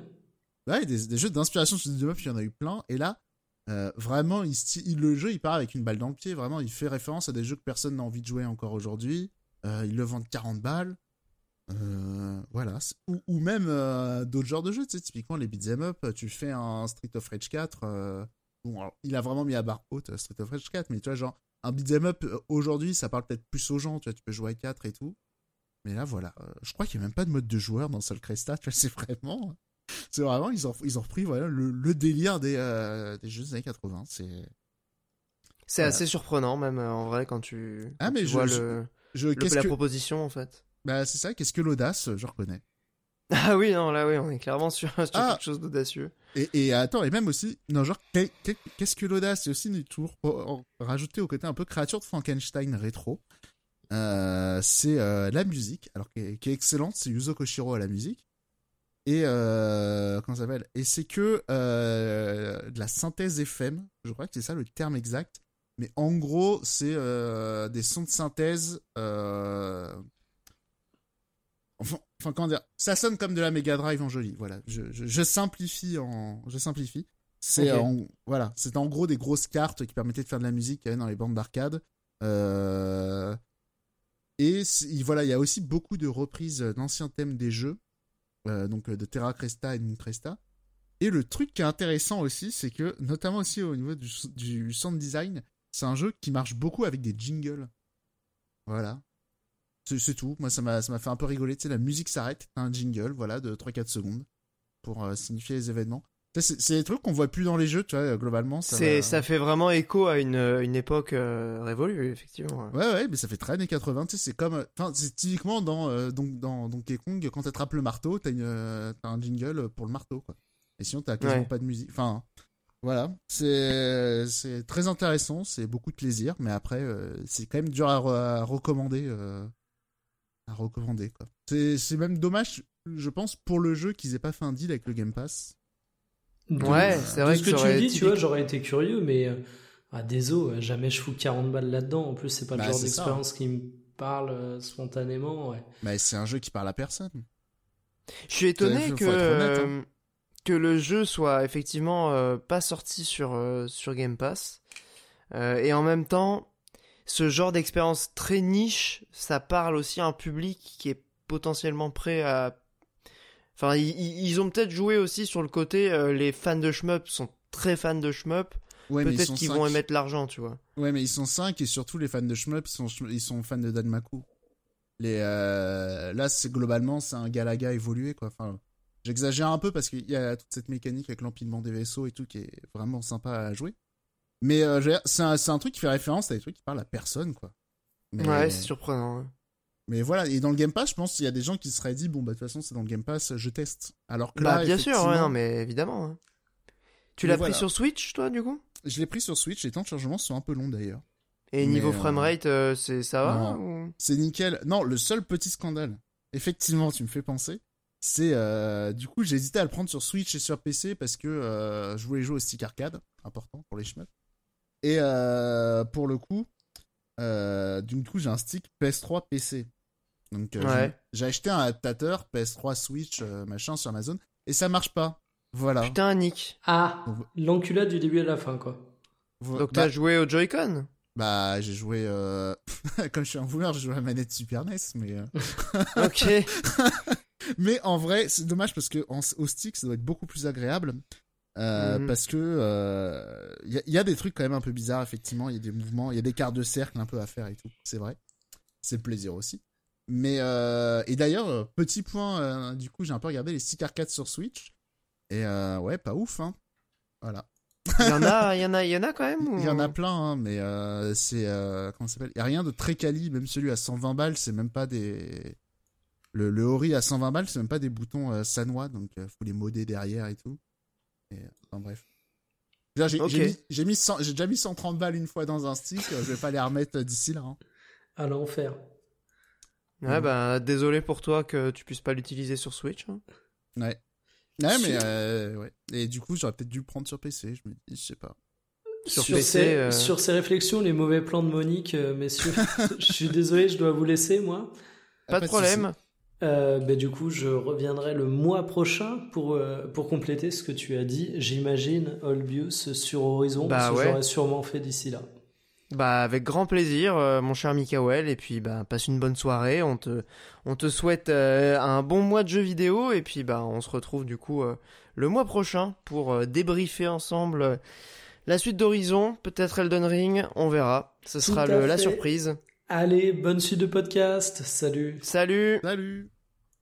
Bon, bah ma foi, je crois que je vais enchaîner euh, très rapidement bah, quelques mots, hein, parce que encore une fois, je je peux pas en faire une, critique euh, complète. Euh, j'ai pas encore suffisamment joué, d'autant plus que Elden Ring s'annonce extrêmement long. Je, on en discutait hier avec avec d'autres petits Elden Ringos et, Dark Souls, à savoir euh, Hugo bah, de Game Next Door, que vous connaissez probablement, et euh, Moguri du Cozy Corner. Il y avait aussi euh, Sylvain Oupi là de, de, de JV Le Mag. Et, et, en vrai, c'est assez vertigineux la, quantité de trucs qu'il y a dans ce jeu. C'est même en, je crois, presque 40 heures de jeu, euh, Moguri avait, était loin d'en avoir fait le tour. Euh, il avait l'impression d'en avoir vu qu'une petite partie, quoi. Il y a un côté euh, presque hallucinant de comment ils ont fait ça, en fait. Genre, depuis combien de temps ils développent le jeu? Alors, a priori, ça fait quand même 5-6 ans que le jeu est en, est en production, mais Sachant qu'il y a quand même eu Sekiro entre deux, qui était une production beaucoup plus modeste, même euh, par rapport à la, taille aussi de la map, euh, l'ambition du jeu, etc. Euh, qui tentait des choses, mais qui était avec un scope quand même beaucoup plus réduit. là, t'as l'impression que c'est c'est la folie en fait. Ils ont ils ont complètement débridé le, truc. D'ailleurs, ça n'est pas encore une fois sans poser quelques soucis techniques. On l'a vu hein, sur la version PC, mais en tout cas sur console, bon, globalement, les versions New Gen, elles sont, correctes, même si elles sont pas hyper stables. Étrangement, la meilleure manière de jouer au jeu, c'est de prendre la version PS4 et d'y jouer sur euh, PS5. Parce que du coup, t'as la version euh, qui a avec une résolution un petit peu moins bonne, mais comme tu, moi je joue pas en 4K, euh, on s'en branle. T'es en 60 FPS constant, avec une résolution moins bonne, mais ça reste plus que 1080p, donc dans tous les cas c'est pareil. Euh, et au moins c'est stable. Alors que la version PS5, du coup, je crois qu'elle vise la 4K, mais elle oscille entre 45 euh, et 60 quoi. Donc c'est un peu euh, c'est un peu frustrant de devoir prendre la version PS4 des gens qui n'ont pas pu genre typiquement bah, je crois que c'est Moguri qui avait acheté le disque PS5 et quand tu as acheté le disque en fait tu peux pas obtenir la version PS4 numériquement alors que quand tu l'achètes sur le store, euh, t'as les deux en fait. T'as les deux versions euh, débloquées. C'est un peu con, honnêtement. Euh, je comprends pas trop pourquoi, mais mais c'est comme ça. Et, du coup, bah si jamais vous avez pas encore pris le jeu, sachez-le quoi. Si vous avez une PS5, mais là, la petite astuce. Mais là, faut donner envie. Qu'est-ce qui change avec Elden Ring? Parce que là, t'as juste dit, il y a plus de trucs. Bah alors, c'est assez radical. Hein. Il y a en vrai, ce qui change, je, vais résumer ça de manière très grossière et je pense que je m'emballe un peu et tous les gens, en fait, tous les gens qui apprécient de manière générale la série euh, des, Dark Souls, euh, Bloodborne compris, bah voilà, ils vont trouver, ils vont trouver leur, plaisir là-dedans. Euh, c'est pour moi, c'est vraiment la fusion parfaite et réussie avec bonus de statistiques, si, je peux dire ça comme ça entre Breath of the Wild et, Dark Souls. Hein. Enfin, c'est vraiment, je, dirais que c'est les deux jeux qui euh, fusionnent et qui donnent un, un, truc un peu hybride qui reste évidemment dans le fond, hein. c'est la même mécanique. Si vous aimez pas les combats, si vous aimez pas le, le les level design des Dark Souls, euh, le, le la, enfin, cette exigence d'observation des patterns, euh, le côté un peu euh, un peu rugueux, un peu sec, qui évidemment, moi je comprends complètement que ça que ça plaise pas à plein de gens. D'ailleurs, c'est pour ça j'ai du mal avec le côté jeu grand public parce que pour moi c'est vraiment des jeux qui j'ai du mal à comprendre leur succès auprès d'un grand public quoi. parce que parce que c'est une expérience qui est sèche, tu vois, genre tu vois, on discutait de SMT5 le mois, le, mois dernier, on en a Mhm. reparlé avec euh, Karel. Euh, c'est pas un jeu que je recommanderais à tout le monde, et c'est c'est normal, tu Oui, vois. mais l'imaginaire de Elden Ring euh, et son visuel parle beaucoup plus que, au- en tout cas euh, en France, que celui de Ouais. SMT5. En termes en termes d'inspiration, c'est clair, mais en termes de, de structure de jeu, en termes de game design, mais- euh, Mais c'est là où je suis curieux, c'est que regarde, c'est là, là, là, là, tu dis que c'est devenu le Breath of the Wild du Dark Souls. Ah ouais, ouais, Euh, complètement, bah ouais, mais du coup, Breath of the Wild, c'est un jeu archi grand public hein, pour le coup. hein. ah oui oui oui non de Donc, ouf. Bah euh, là c'est juste t'as du vrai, challenge. euh, mais en vrai, je suis curieux, c'est quoi qu'il y a de Breath of the Wild dans Elden Ring? Il y a, Bah tout en fait, bah, le- toute l'exploration. il y a le côté systémique? Euh, Il y a pas vraiment le côté systémique. Bah ouais, c'est que- vraiment dans c'est vraiment l'exploration de. Ouais non non mais bien sûr, Ouais, mais, mais c'est vraiment dans l'exploration. Ce que je veux dire, c'est quand même la singularité de Breath of the Wild, c'est ça. Bah quand moi même. je trouve pas. Enfin pour moi la singularité de Breath of the Wild c'est le c'est le monde ouvert mais Ouais, mais le monde ouvert et les interactions que t'as dans ce monde ouvert, est-ce que t'as ça aussi un peu dans euh, Elden Ring? Euh, je pense pas que j'en sois assez loin dans le jeu pour euh, avoir une, euh, une opinion sur le, le côté systémique. Euh, non, en fait, d'un point de vue systémique, c'est vraiment Dark Souls. hein. C'est Dark Souls 3, mais avec l'exploration de Breath of the Wild, en gros. J'aurais peut-être dû être plus précis sur euh, le, le côté fusion Ouais, des, ça- des deux. Non, parce qu'après, t'es pas le premier à avoir vu ça, mais tu vois, globalement. Ah, c'est impossible de passer à côté, hein. vraiment. mais c'est Tu vois un truc au loin, tu, tu, tu, tu ouais, te repères. Comme tous les open world. Bah ouais, mais non, parce qu'il y a dans, dans, dans Horizon que je faisais juste avant, euh, tu te repères pas avec les trucs au loin en fait. Tu te repères avec euh, les quêtes qu'on te donne, tu te repères avec euh, les, les icônes sur la map, tu te repères avec Ah, tout ça. Breath Tu te of the repères. Wild aussi, t'as les icônes dans la map. Enfin, tout ce que je Ouais, veux, non, non, bah non. je, veux, je veux bien hein, qu'on fasse les comparatifs, mais globalement, c'est juste un open world en fait. Ça, c'est, je veux dire, le, le, le comparatif avec euh, Breath of the Wild, euh, faut, me le, faut que je vois le lien, parce que là, ça ressemble juste à tous les open world, quoi. Non, non, non, ça ressemble pas du tout à tous les open world. Ah, Déjà, mais- parce que t'as aucune icône sur la map. Y a pas d'icône sur la map, y a rien. Tu peux rien sélectionner. Ta map, en fait, c'est juste, c'est une carte, littéralement. C'est comme si t'avais une carte papier. Euh, tu peux éventuellement trouver des morceaux de cartes euh, en explorant le- le- l'open world qui vont te permettre d'avoir euh, un aspect euh, topographique en fait de, ta map. Donc tu vas voir les reliefs, tu vas voir les rivières, tu vas voir de- des- éléments de, géographie et de topographie qui sont dessinés sur ta map, mais tu vas avoir absolument aucune icône, hormis les, les feux de camp que tu débloques en explorant et qui te permettent de faire euh, des voyages rapides d'un feu de camp à un autre. C'est tout. Euh, T'as absolument aucune indication. Et d'ailleurs, il y a un, élément que beaucoup de gens utilisent. Moi, j'avoue que pour l'instant, je l'ai pas encore trop euh, euh, appréhendé. C'est que tu as tout un ensemble de repères que tu peux mettre sur ta carte. Et en réalité, moi, je l'utilise plutôt pour mettre des, points de, d'endroits où j'ai envie d'aller explorer. Alors qu'en réalité, je pense que c'est plus designé pour que tu mettes des repères, des trucs que tu as déjà explorés, pour te souvenir qu'il y a un truc à cet endroit-là. Typiquement, un marchand, un forgeron, Et ça, euh, pour le... tu vois. et, et ça, pour le coup, effectivement, c'est clairement repris de Breath of the Wild. hein. Lui aussi, il Ah bah oui, oui, c'est. Mais quand je te dis que c'est repompé euh, en termes de design de- d'exploration, c'est Ça- vraiment, pour le ouais, moment, mais- j'y vois un, un copier. euh, évidemment, c'est une, transposition Ouais, assez. euh, Ce que je veux Il n'y a, dire, y a suis- pas, y a pas l'escalade, tu vois, qu'il y a dans Breath of the Wild, par exemple. Ouais, donc ça et change ça- beaucoup de Et choses. ça aussi, c'est l'une des singularités importantes de Breath of the Wild. Mais tu vois, le côté euh, carte, euh, effectivement, le fait de retrouver des morceaux de cartes, ça par exemple, c'est une... ça par exemple, c'est une singularité par rapport à Breath of the Wild pour le coup. Ouais, ouais, ouais. Bah, Breath of ça- the Wild, et ça, peux je veux dire, euh, Voilà, et ça, c'est une vraie proposition parce que voilà. Ah oui, non, c'est. Pour le coup, c'est un des éléments d'ailleurs assez euh, euh, centraux de, de l'exploration, c'est que tu peux débloquer évidemment. Euh, Enfin, t'as au départ, t'as une espèce de, de voile un peu comme dans toutes les maps euh, d'open world que t'as pas exploré. Tu peux aller dans les zones euh, que t'as pas découvertes encore, mais si t'as pas débloqué la map, si t'as pas trouvé le, le morceau de carte qui représente cette zone, tu vas simplement avoir accès à euh, des feux de camp, enfin les, les points de TP, mais tu vas pas du tout avoir accès aux éléments géographiques et topographiques. Ce qui est quand même essentiel, hein, parce que vraiment, ça t'indique les chemins par lesquels tu peux passer. Tu peux Et- pas passer par tous les, ch- les chemins, parce que tu peux pas Ah escalader. Et les morceaux de cartes, tu les trouves où du coup? Bah, dans l'open world, tu les trouves. Euh, alors, tu, en réalité, c'est pas non plus complètement aléatoire avec des coffres que tu ramasses euh, à des endroits complètement random. Globalement, si je comprends bien, la carte, ce que ça fait, ça fait les tours des open world qu'on connaît, quoi.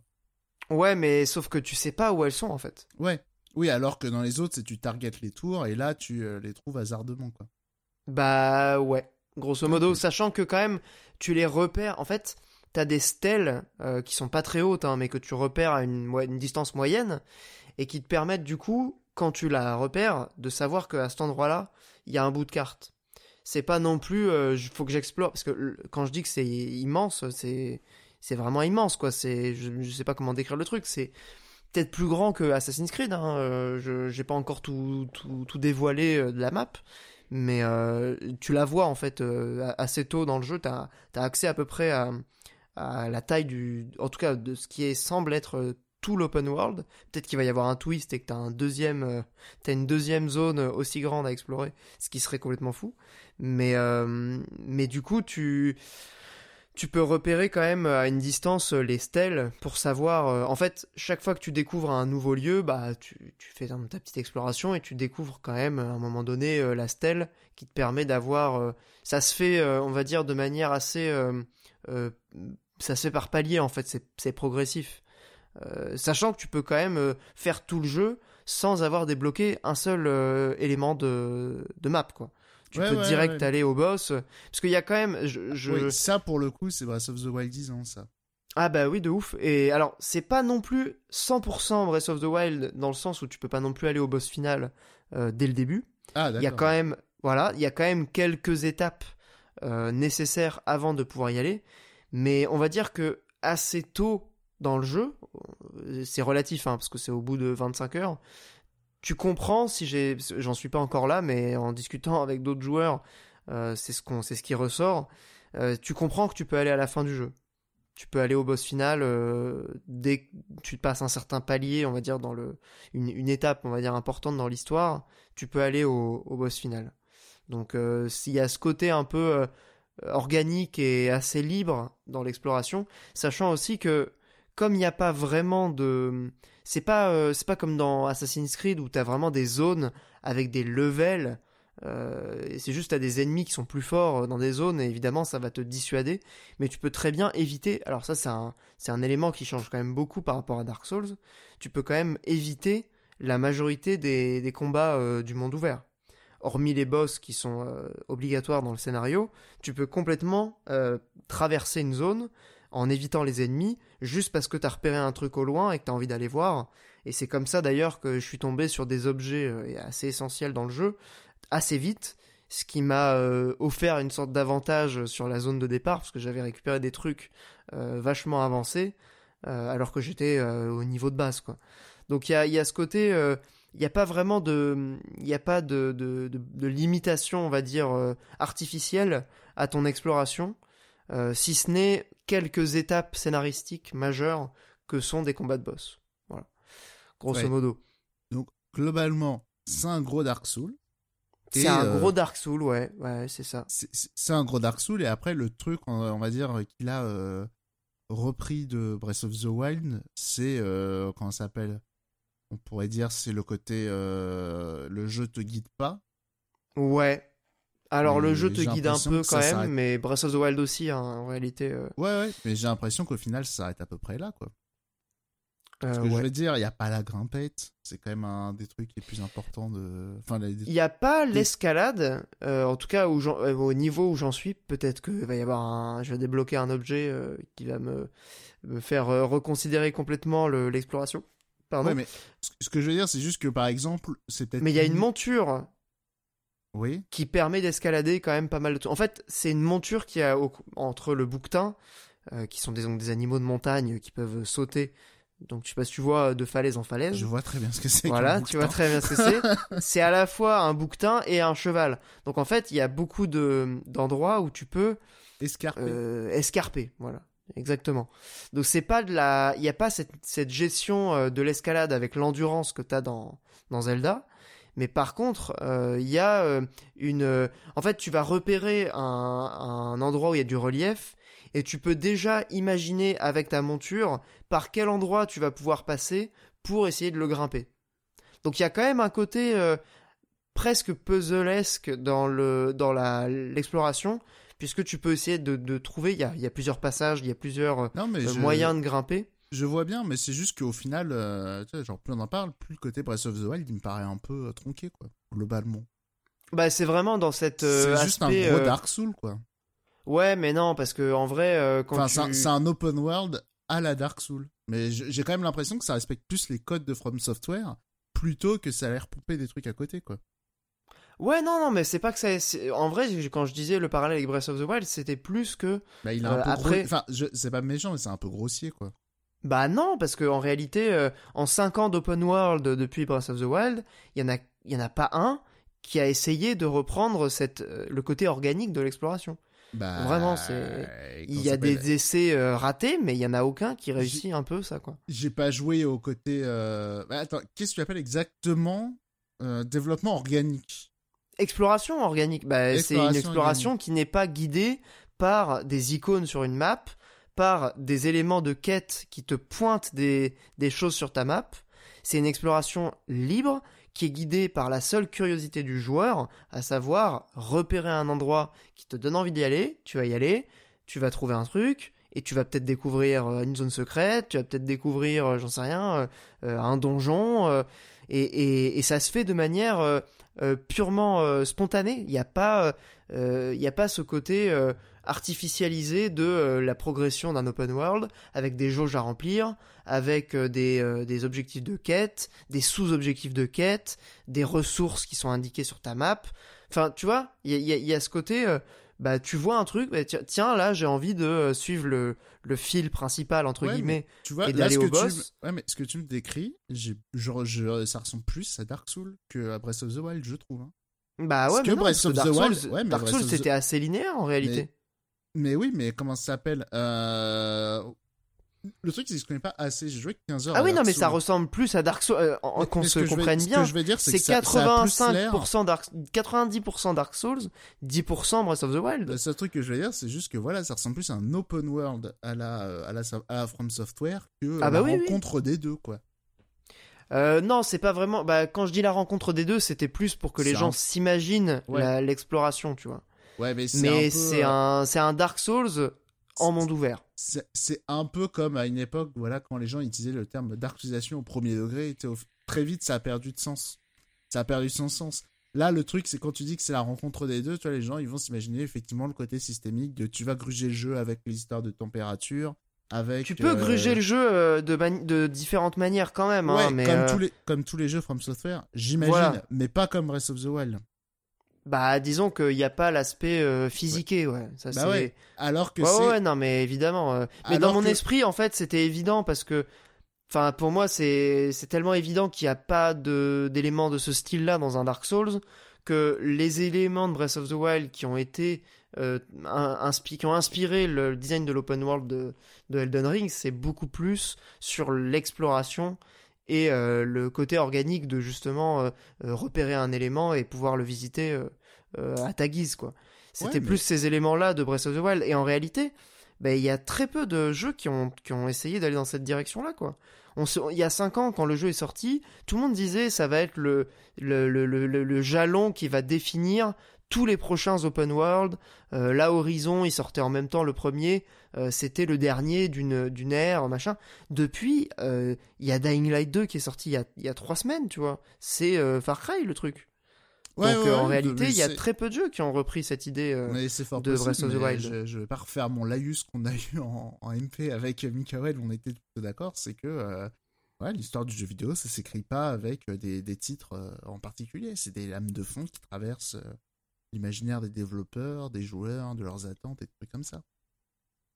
Oui, c'est vraiment d'un point de vue euh, de mon expérience de joueur. Quand je disais qu'il y a un avant et un après euh, Elden Ring, c'est à mon, à mon sens perso quoi. C'est pas du tout euh, l'industrie qui va être transmutée par le génie de From Software. Non non. Parce que juste of the Wild au final euh, oui, cinq ans après bah, malheureusement euh, j'en suis d'ailleurs assez assez triste quoi mais bon. Bah, malheureusement ou pas c'est c'est pas bah oui parce que c'est quand même une proposition intéressante Je, je trouve ça dommage en fait que. Ouais, ça a coupé? Ouais, attends, je perds la connexion. Ah, je crois que c'est un problème avec Discord. Je, je- la connexion est pas. Ouais, là, ça euh, fonctionne bien. Ouais, c'est revenu. hein. Mais euh, moi, je trouve ça un peu dommage parce qu'en réalité, les, enfin, les open world à la Horizon, euh, autant je peux y prendre du plaisir en mode no brain, comme j'ai pris du plaisir sur les Assassin's Creed, euh, les derniers, tu vois. Mais bon, bah, en réalité, je trouve ça dommage parce qu'il y a, y a des choses euh, de Breath of the Wild qui peuvent inspirer, euh, qui pourraient, qui pourraient inspirer des triple A euh, comme Horizon. Alors, ils ont on va me dire qu'ils ont tenté des choses, notamment en termes de HUD, euh, pour euh, alléger un peu le truc, mais Ils ont remis dans la structure, ouais, voilà, ils ont mis la paravoile. Alors, pour le coup, ça c'est typiquement le quand, quand on fait des, des- des parallèles à la con, euh, ce genre de parallèle avec un élément euh, purement euh, anecdotique de, d'un desi- de design, je- c'est là où ça me perso, ça me ça me ça me crispe un peu plus quoi. Oui, parce qu'en plus, Mais, la euh, paravoile dans Zelda, c'est certainement pas Breath of the Wild qui l'a inventé, tu sais, Wind Waker, hein, bonjour. Bah voilà, ouais. Déjà, ouais. Il y a, y a ça dans Wind Waker. Et, euh, et en plus, c'est pas un élément euh, aussi décisif que ça dans Breath of the Wild. Mais, mais bref, euh, le- l'in- l'intérêt en réalité de, de Elden Ring euh, et le côté. Pour moi, je pense que ça va marquer un, un moment important dans, dans mes années de pratique de jeux vidéo. C'est juste que c'est typiquement le. Le jeu me parle, c'est tout. Euh, Il parle à des gens, il parlera pas à d'autres gens. Euh, moi, c'est ma cam. euh, Je, Mais après, je là- sens que ça va être mon jeu de l'année, tu vois, c'est tout. Après, je comprends que ça parle pas à tout le monde. hein. Ouais, mais, mais c'est pas ça du tout. Mais c'est juste, après, euh, c'est sûr que le jeu va laisser une trace, simplement parce que c'est euh, le l'un des studios les plus en vue, qui à chaque fois qu'il sort un jeu, voilà, il, il interpelle euh, tout le monde pendant six mois, et euh, voilà, ça, c'est- ça c'est évident. Mais euh, voilà, c'est juste après, voilà, moi je crois pas trop aux histoires de rupture. Ce que Ouais, je veux non, dire, c'est les- le, truc qu'on peut dire, c'est que voilà, c'est définitivement From Software a rejoint les Naughty Dog et les Rockstar. De, euh, à chaque fois qu'ils sortent un jeu, c'est euh, le jeu de l'année, quoi. Ouais, Ça et c'est assez que surprenant parce ça, que dit aussi en vrai. non, parce que Sekiro, pour le coup, il a pas été aussi euh, unanimement salué. hein. Bah, il Enfin, a moi, été pour le coup, il a- il a Sekiro, gagné j'ai les pas Game aimé. Awards, hein, cela dit. Et il a gagné le Game Awards? Ah bah oui. Ah, je j'avais pas suivi le- l'année euh, en question. Mais pour le coup, moi, Sekiro, j'ai pas été sensible. euh, C'est une proposition qui est assez différente, qui te parlerait peut-être plus d'ailleurs, mais Ouais, ouais, Moi, je- pour le coup, j'ai vraiment- promo pour le coup. j'ai pas du tout adhéré à la proposition. Pourtant, j'ai joué 35 heures. hein. Donc j'ai Ouais, j'ai été loin dans le jeu. Hein, mais... Bah, moi, le truc, c'est qu'apparemment, il n'y a pas le côté RPG, donc déjà, de base, ça me parle beaucoup plus, quoi. Bah ouais, mais c'est ce qui m'a manqué euh, dans justement cette euh, ce côté un peu tu peux gruger euh, le jeu avec euh, des techniques un peu de schlag. Euh, moi c'est vraiment un truc qui me qui me plaît énormément dans les Souls et bah, évidemment dans Elden Ring tu retrouves euh, complètement ce, ce truc là quoi. Il y, a, y a vraiment pas ça dans Sekiro. Sekiro c'est une proposition euh, de combat euh, qui, qui est vraiment différente. Qui, qui est intéressante, hein, honnêtement. euh, je, je dis pas que c'est un jeu mauvais, c'est juste c'est pas un jeu pour moi, quoi. Mais il y a ça, et même aussi l'univers qui me parle plus, pour le coup. Euh, en termes de d'inspiration visuellement, ça m'a le jeu m'a accroché euh, dès le départ parce que c'est enfin j'ai pas passé 35 heures alors que j'aimais pas les combats pour rien quoi. Visuellement et artistiquement Sekiro c'est en tout cas pour l'instant dans Elden Ring, j'en suis pas très très loin, hein, je reste encore dans les premières zones.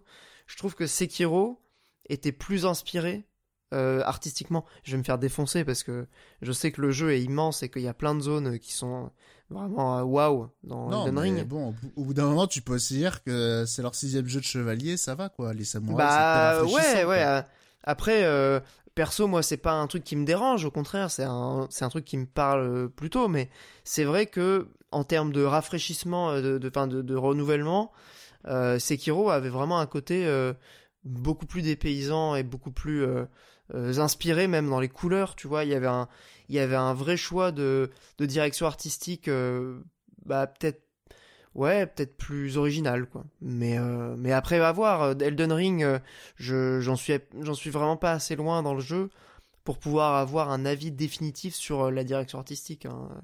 Je sais que ce que me disait Moguri, c'est que la première zone, c'est vraiment la fantaisie, les chevaliers. Euh, le jeu te, te donne tout ce que tout le monde attend.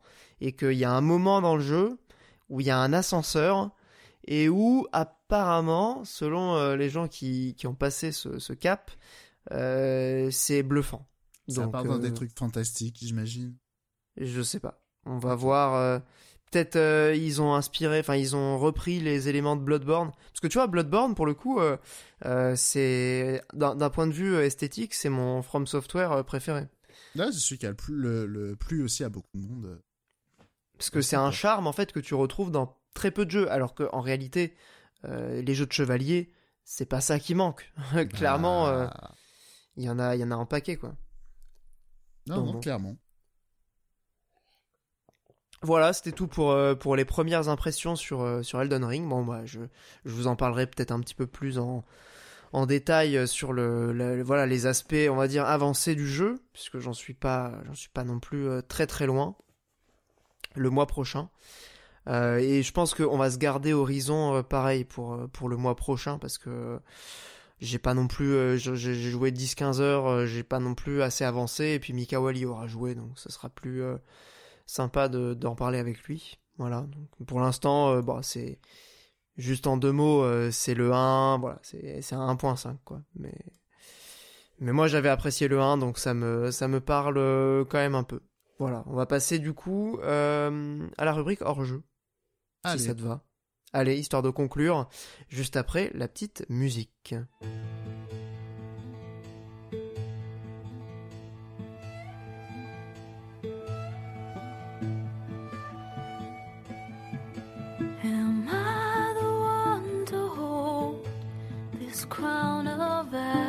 Salt? Their kindness calls to me. I have to block it out. My voice has grown so somber. These words don't seem like mine, but the iron won't subside. No matter no matter what I try.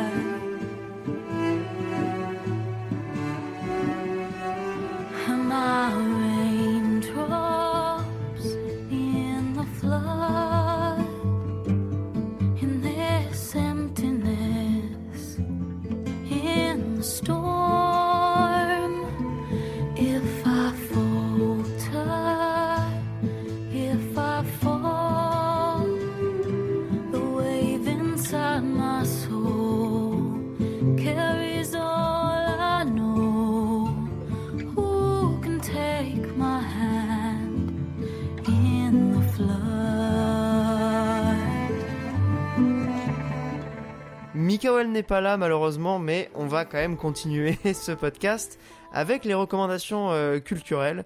Euh, très rapidement, hein, puisque du coup, euh, moi ça va aller vite, hein, j'ai pas 30 000 trucs à dire. Je vais en faire une double ce mois-ci.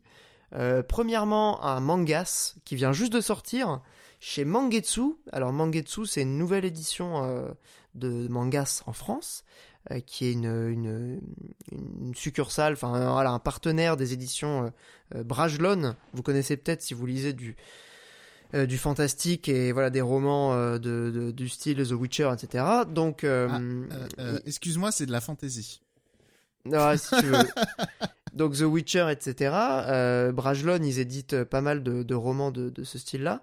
Et il y a quelques mois, donc là ça fait peut-être un peu plus d'un an, euh, ils ont lancé une maison d'édition euh, dédiée aux mangas qui s'appelle euh, Mangetsu et qui a notamment publié euh, pas mal des œuvres de Junji Ito euh, en France qui étaient soit inédites, soit en rupture de stock depuis 20 ans. Donc c'est déjà très cool parce que ça a permis de découvrir euh, un, artiste euh, culte, vraiment euh, qui a inspiré aussi énormément de choses euh, dont on se dit un petit peu comme euh, euh, ce qu'on se disait, euh, enfin ce que tu dis souvent à propos de Jojo, euh, ah ben tiens ça, ça vient de là. Genre euh, Junji Ito, il a aussi beaucoup inspiré euh, en s'inspirant lui-même de, de Lovecraft et de plein de trucs, hein, mais il y a pas mal de design que tu retrouves même dans des jeux euh, de Mikami par exemple. Qui Le viennent de, maître de, l'horreur à la japonaise. Voilà, tout à fait. C'est Et un peu comme était- ça qu'il est pitché. euh, mais il était assez méconnu en réalité. Moi, Mhm. je, je l'ai découvert euh, dans, le, dans, le, dans le dessin euh, assez récemment, quoi, avec les rééditions. Donc c'est cool. Ah, ouais, il est quand même. euh, j'ai- évidemment, je l'ai jamais lu, hein, mais il a quand même pas mal cité dans des trucs. Bah, cité, oui, mais lu, euh, pas tant que ça, justement. Bah, euh, il ne pas taffer déjà sur le Silent Hill de Kojima aussi. Ah, il me semble que ça, ouais, ça me dit quelque chose. ouais. Il, me semble que t'as histoire peut-être raison. aussi. En tout cas, c'est voilà, comme tu dis, le maître de l'horreur à la japonaise. euh, c'est un peu le titre euh, consacré, quoi. C'est, on en rigole, mais c'est voilà, c'est un type qui a quand même une carrière euh, de, euh, de, de, je sais plus, 30 ou 40 ans. C'est voilà, c'est un, c'est un, c'est un grand nom de, du manga euh, qui est à la base, c'est un chirurgien qui a complètement lâché sa, sa carrière pour faire du mangas et qui a aussi créé son propre style, qui a inspiré beaucoup de choses. Et donc le manga dont je vais parler aujourd'hui, qui n'est pas un manga de, de Junji Ito, euh, mais qui par certains aspects euh, peut s'en approcher, en tout cas dans, les inspirations euh, esthétiques, c'est Shigahime, donc le premier tome vient juste de paraître, de Sato Hirohisa, c'est pas un auteur très connu en, France, c'est son le deuxième manga qui paraît chez nous de lui. Et donc le pitch, bah, c'est relativement classique. C'est une, figure un peu classique de du manga d'horreur, à savoir la, meuf vampire qui va avoir un serviteur qui va être transformé évidemment en, vampire. elle veut en faire son, familier. Et l'idée, c'est que euh, bah, t'as un personnage qui est humain au départ, qui se retrouve à servir euh, ce, personnage de vampire, et qui va euh, osciller entre sa nature humaine et sa nature, sa nouvelle nature de, vampire. Donc rien de bien révolutionnaire sur le pitch. Ce qui m'a énormément plu par contre dans le manga, c'est le, le- les dessins. Euh, c'est visuellement, c'est vraiment mortel. Il y a un côté très élégant, euh, à la fois, euh, bah, tu, tu vois vraiment le trait, bah, le crayon qui, qui, qui transparaît vachement dans les pages, mais en même temps, c'est assez précis. Il y a un côté, ouais, vraiment très sobre et très élégant qui me parle, et vraiment, j'ai adoré cet aspect-là. Et en termes d'écriture, si c'est classique, effectivement, ça reste quand même, les personnages restent quand même assez bien écrits dans le sens où euh, les dialogues sont. La traduction doit être très bonne aussi, je pense.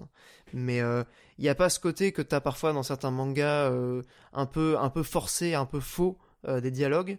Là, il y a vraiment un côté assez organique et, naturel. Donc euh, voilà, euh, je recommande Shigahime de, Sato Hirohisa qui vient juste de sortir. Le deuxième tome euh, va bientôt paraître, donc euh, j'ai hâte. Et euh, dans, dans le délire euh, un peu euh, bresson, euh, les trucs du sang, euh, les tueurs en série, tout ça, euh, je vous recommande aussi la série Hannibal, euh, qui retrace euh, bah, le parcours de Hannibal Lecter, euh, que tout le monde connaît euh, pour le film euh, Le silence des agneaux. Euh, donc là, c'est une sorte de série préquelle, à la fois euh, reboot, spin-off et préquelle du personnage. On se situe un peu dans ces eaux-là. Euh, et qui est avec, euh, évidemment, un acteur que j'adore, euh, Mess Mikkelsen, qui joue le méchant, qui joue Hannibal Lecter. Euh, c'est bon, bah c'est une série qui d'un point de vue narratif est assez déroutante euh, au départ puisque c'est c'est très rapide. Il y a pas ça joue pas du tout sur les les cliffhangers les éléments on va dire euh, assez classiques de, séries télé euh, parce que ça parle de de, tueurs en série d'enquête c'est pas des éléments rares dans, ce milieu. Mais c'est traité avec un angle assez original qui est celui du comportementalisme donc de la psychologie comportementaliste où en réalité euh, la psyché des personnages est toujours étudiée euh, en interaction avec euh, l'environnement et les autres personnages. Et donc tu comprends la manipulation qu'exerce Hannibal Lecter sur les autres à travers les interactions. Il y a un côté ouais, assez introspectif du coup et assez dans l'interaction avec l'environnement qui est, vraiment très bien écrit et qui rend la série pour le coup assez originale malgré son thème qui ne l'est pas. Euh, voilà. Donc je recommande Hannibal Lecter. euh, Enfin, la série s'appelle juste Hannibal Et ça se trouve Et où cette petite merveille? et ça se trouve euh, en torrent euh, Ah. pour les gens euh, qui n'ont pas euh, les plateformes. Ça se trouve aussi sur MyCanal. C'est un peu le problème de, de cette série, c'est qu'elle est pas sur Netflix ni sur Prime. Euh, mais euh, en fait, mes parents, ils ont un abonnement euh, Canal. Du coup, j'ai chopé les codes et, euh, et du coup, on l'a maté sur euh, sur MyCanal avec euh, avec ma copine. Voilà. Donc Ouais, euh, j'en ai, pas, j'en ai pas trop entendu parler, donc tu vois, c'est vrai que je me disais, euh, ça sent la, la série de Nershi. Ah, c'est semi-nurshi parce que en vrai, euh, c'est une série euh, de network américain, donc c'est pas une, tu vois, c'est pas genre le truc complètement euh, HBO où t'as Ouais, que en les. France, je veux dire, quand t'es sur Canal maintenant, t'es un peu Nershi. quoi. Bah ouais, malheureusement. Et honnêtement, la série est, est pas non plus difficile d'accès. Hein. C'est c'est pas un truc genre euh, méga intello. Au contraire, c'est ça joue quand même pas mal sur des trucs. euh, ce que j'aime bien, c'est que, genre, la série est presque de mauvais goût dans le côté euh, glauque et gore. Enfin, je sais pas si t'as vu le, le film, euh, du coup, Le Silence des Agneaux. Il y a longtemps. Le mec, il, le mec, il est cannibale. C'est un peu le, c'est un peu le délire. Et il joue justement sur ce côté assez glauque euh, de la mise en scène de la cuisine. D'ailleurs, ils ont carrément des consultants euh, cuisine, parce qu'il y a beaucoup de scènes où tu vois euh, Hannibal se cuisiner des trucs. Non, tu sais que c'est de la, c'est de la chair humaine, quoi. Ouais, c'est un peu de mauvais goût, effectivement. ouais. Et c'est un peu de mauvais goût, mais il y, a, il y a un décalage que tu avais déjà dans le film, mais qui, a, qui là est vraiment poussé à l'extrême sur le côté hyper classe du personnage, avec des musiques classiques, un intérieur. Le mec, il est. son- le jeu d'acteur est assez brillant là-dessus. Il est hyper soigné. Euh, Il n'y a pas un mouvement euh, qui dépasse. Il est, il Non, est vraiment. euh, Je vois très bien le genre, c'est, ça fait un peu, euh, comment dire, c'est un peu, euh, Bah, psychopathe, quoi. Psychopathe Ouais. manipulateur. J'allais dire un peu Resident Evil en termes de, De mauvais goût. De mauvais goût. ouais, on n'est pas loin des fois. hein. C'est un peu forcé, quoi. Mais après. Ah, euh, vraiment, les mises en scène, surtout les mises en scène de meurtre, puisque du coup, euh, il tue des gens, Ouais, mais, et parfois, mais c'est vraiment très, très, très poussé. Quoi. ouais, mais moi, c'était le côté genre euh, musique classique, cuisine. Et Ouais, déjà, avec la euh, bouffe, euh, la bouffe de chair humaine, quoi. Ouais, mais même sans le côté chair humaine, tu as déjà le côté, oui, il aime bien la bonne nourriture, on met de la musique classique, déjà, c'est un peu, un peu bolos. oui, non, mais voilà. hein. Et le décal, en fait, le décalage avec euh, avec la, la- le côté hyper trash euh, de la série, notamment dans les moments où il découvre les, les cadavres. Enfin, ça va jusqu'à des, des mises en scène euh, carrément euh, mystiques. Euh, évidemment, euh, voilà, de tueurs en série qui reproduisent des éléments de la Bible, qui euh, euh, font des mises en scène complètement euh, détraquées, où tu te demandes sincèrement euh, comment les, les scénaristes ont imaginé des trucs pareils, quoi. Bah, Parce que déjà, je vu trouve le- Seven. Bah, il y a pas mal de points communs en vrai avec Seven, notamment euh, il y a une scène dans la Ouais. saison 2. Bah, tu dis Euh, des scènes de meurtre qui reproduisent la Bible, normalement, ça fait tilt, hein. Bah ouais, voilà. Non mais de ouf. Hein. De toute façon, euh, euh, Seven, ça a inspiré aussi euh, toute une une euh, ribambelle de scénaristes euh, dans le genre du thriller euh, à slash tueur en série. Mais euh, mais là en fait, du coup, comme c'est une c'est une série télé qui a trois saisons, euh, c'est limite si au début chaque épisode n'est pas une enquête. C'est au début c'est vraiment très rapide. Alors là, sa- là on en est au- à la fin de la saison 2. Euh, ça se calme un petit peu sur le- le- l'enchaînement des événements. C'est un petit peu plus lent, mais ça reste euh, globalement assez soutenu comme rythme. Mais, euh, mais du coup, il y a ce côté, ouais, euh, un, épisode, tu vas avoir une mise en scène, tu vas avoir euh, un profil de tueur. Et la dualité, en fait, entre les deux personnages que sont Hannibal et l'enquêteur du FBI, qui est plutôt du côté aut- autistique, en fait. Genre, c'est un, il n'est pas clairement défini comme autiste, mais il, est, il se définit dans, dans le spectre. Je, crois qu'il y a une nuance quand même importante, donc je veux pas dire de conneries. Mais euh, la dualité entre le psychopathe intelligent, euh, manipulateur, et le, le, le, le spectre autistique qui a un excès d'empathie, euh, la dualité entre les deux est, est- est vachement intéressante. Et en fait, c'est tout le moteur de la série euh, pour l'instant euh, qui, je trouve, fait que le truc marche vraiment très bien, quoi. Voilà, je, je, vais arrêter parce que sinon je vais en parler encore pendant 3 heures et je j'ai plus grand chose à dire donc ça sert à rien. Je recommande du coup Hannibal. Et toi, mon cher Monique, euh, quel est ta reco?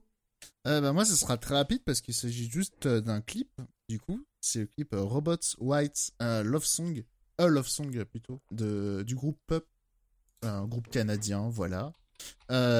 C'est en prévision de leur prochain album qui sort le 1er avril. Et euh, voilà, il y a déjà trois morceaux euh, de l'album qui sont euh, disponibles. Il y a deux clips, mais euh, Robots euh, White euh, Love Song, il est vraiment stylé le clip. Voilà. Pour. Ouais, non, j'allais partir dans les parallèles fumeux. On est Mais, dans les non, non, délires voilà. un peu années 2000, non Sur les- l'esthétique? Hmm, pas tant que ça, mais euh, pas tant que ça. C'est assez original, je trouve, la, la manière de représenter les robots avec les écrans sur la tête. Ouais, ouais, ouais, avec Euh. les écrans euh, de quatre, des, des quatre côtés. Ouais. Voilà. Et euh, voilà, donc le clip est vraiment super. Pop, c'est vachement cool. Euh, difficile à catégoriser dans un style. On va dire globalement c'est du punk rock, mais après ils empruntent à pas mal de trucs. C'est aussi pas mal power pop, on va dire. Euh, et voilà, je, je recommande. euh, c'est peut-être l'un des trucs les moins euh, les moins nichés que j'ai recommandé ici. Ouais, c'est assez pop, connu. Hein. Ils ont 300 000 vues quand même. hein. Bah même encore plus, ils avaient fait un clip avec le gamin qui a tourné dans Stranger Things un petit peu avant, du coup, regain de popularité. Quoi, le bébé? Non, le gamin. C'est quoi le gamin? Quel gamin? Dans, dans Stranger Things, il y a un enfant Ah qui joue. Putain, Voilà. je... Ils avaient tourné un en- clip et du coup, il était sur la J'ai entendu Death. Stranding, pardon. Ou alors j'ai ma langue à fourcher. Non, non, non, non, c'est moi. non, je, non, je- le- Mon cerveau, il a, il a bugué. euh, le gamin Stranger Things, du coup. Voilà. Ok. La gamine, du coup. Non, le gamin. Le gamin.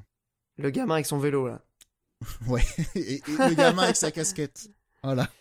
Ah, le gamin avec sa casquette et ses dents euh, du bonheur, là Je, je sais pas. euh, j'ai dit Il y a ça plusieurs hasard, gamins.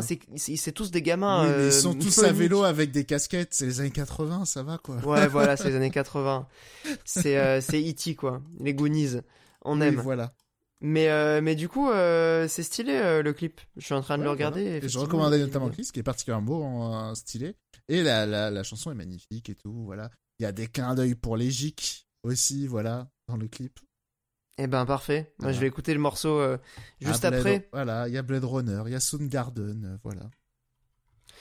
Eh ben parfait, merci mon cher Monique pour cette reco. Je pense qu'il est temps de conclure ce podcast qui, euh, ma foi, est, est bien bien long encore une fois. Bah voilà, hein, je crois que c'est tout. hein. On a on a fait le tour de la question. C'est il y a pas Mikael donc bah c'est triste, on peut pas dire le salut en même temps. Mais bon, on va le faire à deux. Et puis du coup, on se retrouve le mois prochain. Avant, sale bâtard, je me casse.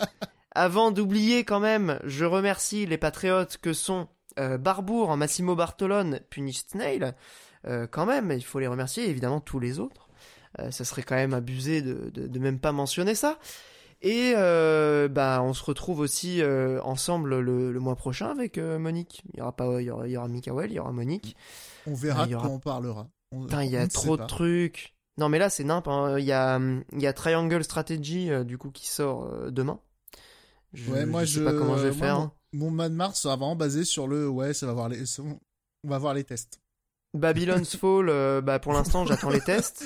Ah, vraiment, on attend les tests. hein. Je serais quand même curieux. En vrai, si le jeu est pas si pourri, on pourrait jouer ensemble. Bah, il a l'air fougueux quand même. Mais après, avoir. euh, juste des vidéos, quoi. Il y a des esquives et tout. On aime bien. La DA est vraiment de mauvais goût, mais par contre, ça, la, la, Ouais, ça va. pardon, la patate partout, est, j'aime bien, est là, quoi. Ah, t'aimes bien la DA Hmm, ça va, mais j'ai dit, il y a des couleurs partout, j'aime bien. hein, C'est pas non plus. Il y a des étincelles, des éclairs et tout. On aime bien. Ah oui, en termes d'effets, là, pour le coup, toi qui aimes les effets, Ah ouais, moi, euh, plus tu fais d'effets, plus je suis content. il y a, il y a ce qu'il faut, ouais. Non, il y a ça, il y a Shredder aussi, le jeu de snowboard. Ah, ça sort ce mois-ci, là? Euh, ouais. D'accord. Sur le Game Pass, normalement. Mais ça aussi, toi, typiquement. euh, Voilà, mon, mon mois de Game Pass dépendra de si le jeu, est, euh, si le jeu fait envie. Euh, Il y a ça, il y a le Kirby aussi, mais il y a, comment ça s'appelle, le jeu de, de Tango aussi, là. Comment il s'appelle déjà? Ghostwire Tokyo aussi à la fin du mois. Ah putain, mais c'est en, mais c'est en avril, non? Non, ouais, mais c'est toute fin mars. Toute fin mars, putain. Putain, je l'ai précommandé en plus. Genre Je- le 25, vraiment un truc comme ça. Ouais, mais ce, ce début d'année là, c'est. C'est pour ça que euh, Project Triangle c'est- Strategy, euh, à voir. hein. bah, je me demande si je vais pas me le réserver pour l'été. Parce que, euh, en vrai, euh, entre Elden Ring, qui, qui a vraiment l'air hyper long, euh, Ghostwire Tokyo, euh, c'est chaud quoi. Ouais, moi, C'est un mois euh, placé sous le signe de j'attends le test. Ah ouais, par contre, euh, vraiment, je crois que les, si t'attends les tests de Babylon's Fall, tu vas être déçu. hein. Je, je, sais, je l'attends. je sais lire entre les lignes. Bah, faut lire entre les lignes, je crois. Mais après, je suis pas hypé plus que ça. hein, C'est vraiment euh, à voir. Bon, bah en tout cas, on verra ça euh, le mois prochain. On vous fera la surprise de quels seront les sujets. Voilà, voilà, bah merci mon cher Ouais. Monique. Et, Et et puis, attends, bah- pense. Ça se trouve, tous les tests seront mauvais. Il y a rien qui fera envie. Et euh, peut-être que j'aurai reçu euh, cette console Android co- commandée euh, en janvier. Ah merde, tu l'as toujours pas reçu Ah non, non, non. Mais c'est Ah, normal. merde. hein, euh, les composants, tout ça. Ouais, c'est prévu du coup. C'était Ouais, annoncé. ouais. Ok, Ils ont dit, Inch'Allah, ça part. ça part. ok. Là, ça... là c'est parti là. Inch'Allah. Ok. Ouais, un ça vient des États-Unis euh, du coup. Euh, non, de Chine. Eh bah oui, oui, je suis con, forcément. Voilà, voilà. Bon, bah d'ici euh, la- peut-être le mois prochain, en général, AliExpress, c'est peut-être 2-3 semaines. Ça devrait être bon. Alors, c'est Espérons que tu Non, les... parce qu'en plus, c'est même pas AliExpress, en fait, c'est un petit truc. Oui, non, mais dans les les, euh, c'est les représentatifs des délais qui viennent de Chine, quoi. Ouais, je sais pas quel temps ça va mettre, hein, mais à voir. Donc peut-être euh, Chronique Hardware le Chronique hardware, euh, l'œil dans le rétro. Ouais, allez. on s'en Bah va oui. sur ça. Allez. C'est parti. Bon, bah, bonne soirée, mon cher Monique. Et puis, euh, amis auditeurs, amis auditrices, à bientôt. Salut Salut